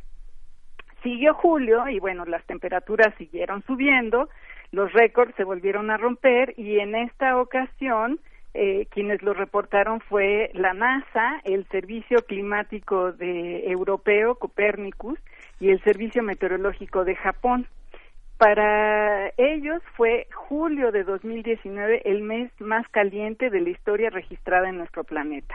O sea, no era solamente en los últimos tiempos, sino en toda la historia del planeta. ¿Y cómo sabemos esto? Bueno, pues históricamente los humanos siempre hemos de alguna manera tratado de llevar el registro del estado del tiempo o del clima, porque pues de alguna manera necesitábamos saber cómo estaban las condiciones climáticas en nuestros orígenes para poder migrar y buscar mejores sitios de caza o cuando empezó la, la agricultura para determinar cuál era el mejor momento para sembrar o establecer un cultivo. Claro. Después de eso, se empezaron a medir eh, y a inventar los termómetros que llevaran alguna escala. Por ejemplo, en el siglo XV hay los primeros registros de estos termómetros que ya te dicen más o menos en qué temperatura hay, pero no fue hasta 1714 que eh, Fahrenheit hizo el primer termómetro realmente confiable que llevaba el mercurio, como hasta hace relativamente poco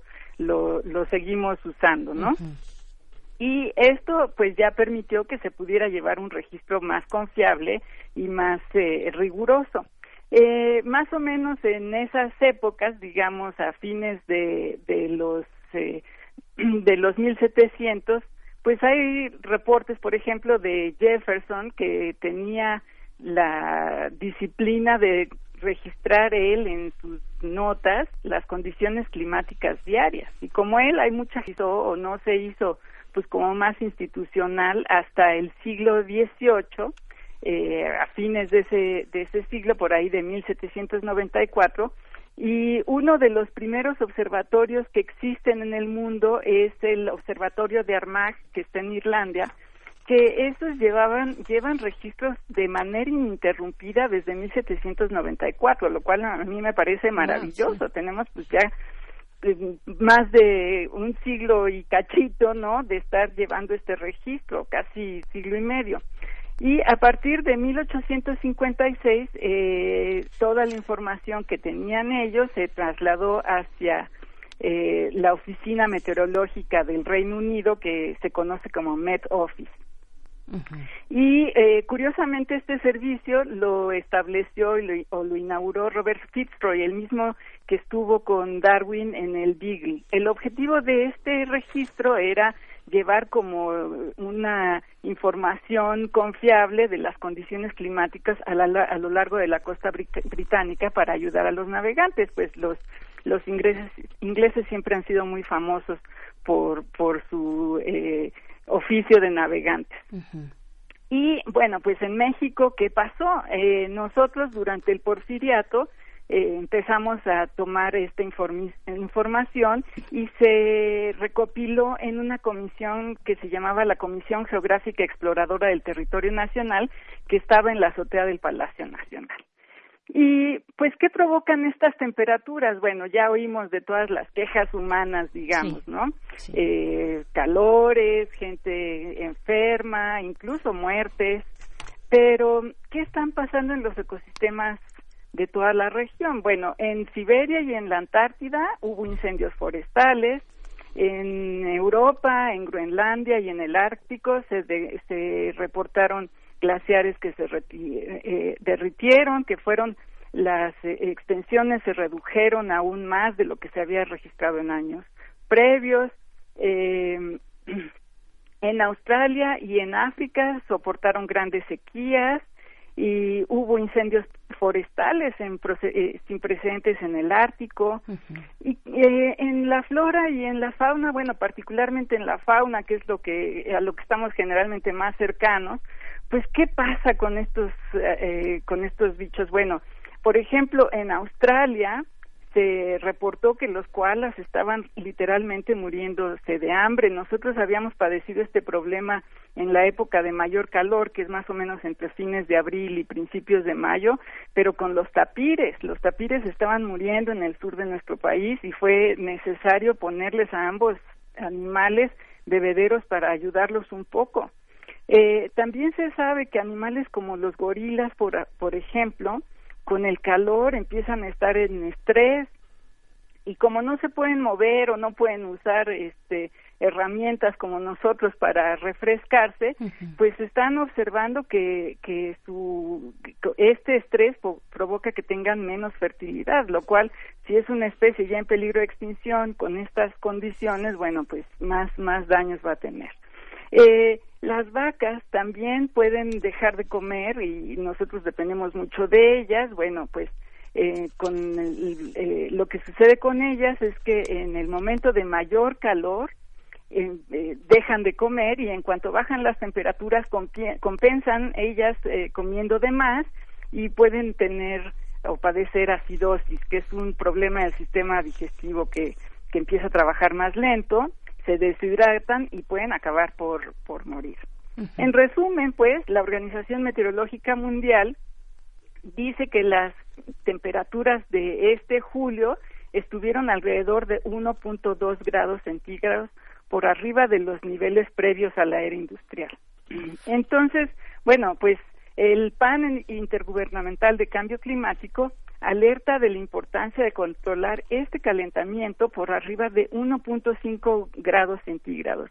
Y las razones, pues, son muchas, ¿no? Ellos hablan de, de que vamos a tener mayores probabilidades de adaptarnos o de eh, a, a estas temperaturas si se mantiene por arriba del eh, del 1.5 bueno va a ser mucho más difícil las condiciones climáticas van a ser más difíciles entonces sí es importante eh, pelear por esta eh, mantener este nivel de temperaturas no Claro. y la ONU está hablando de muchas soluciones por supuesto eh, si te asomas por sus portales vas a encontrar muchísimas ideas. Una de ellas es, pues, indudablemente transitar hacia una economía baja en carbono. Y ese es el reto que, que tenemos que, que cumplir lo, lo más pronto posible porque, bueno, ya lo estamos viviendo. Y de ello, en ello se nos va a ir la vida si no, si no atendemos también esta terrible noticia de Groenlandia, le- del deshielo en Groenlandia, pues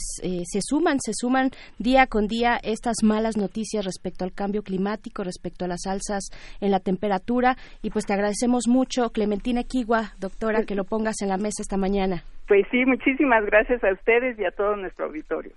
Gracias, hasta el próximo lunes.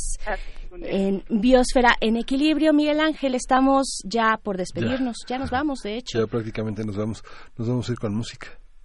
Sí, nos vamos a ir con música, algo de Salta para atrás, que van a estar, este grupo va a estar acompañándonos, acompañándoles a ustedes también, si quieren sumarse al aniversario, al festejo de aniversario este viernes en la sala Julián Carrillo, pues bueno, ahí estaremos a partir de las 7 de la mañana. Y justamente el viernes es un viernes de radioteatro, de poner, de dramatizar los cuentos, eh, van a ser ustedes los que en su voz eh, le transmitan a los radioescuchas que estén en otras latitudes este sentido de la radio que dramatiza, de la radio que resignifica la literatura, la literatura para sus oídos en esta estación que tiene como tradición este, esta, esta forma de comunicarnos.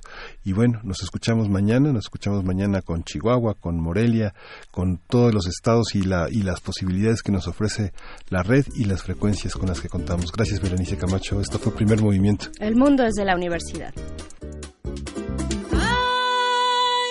Qué bonito es volar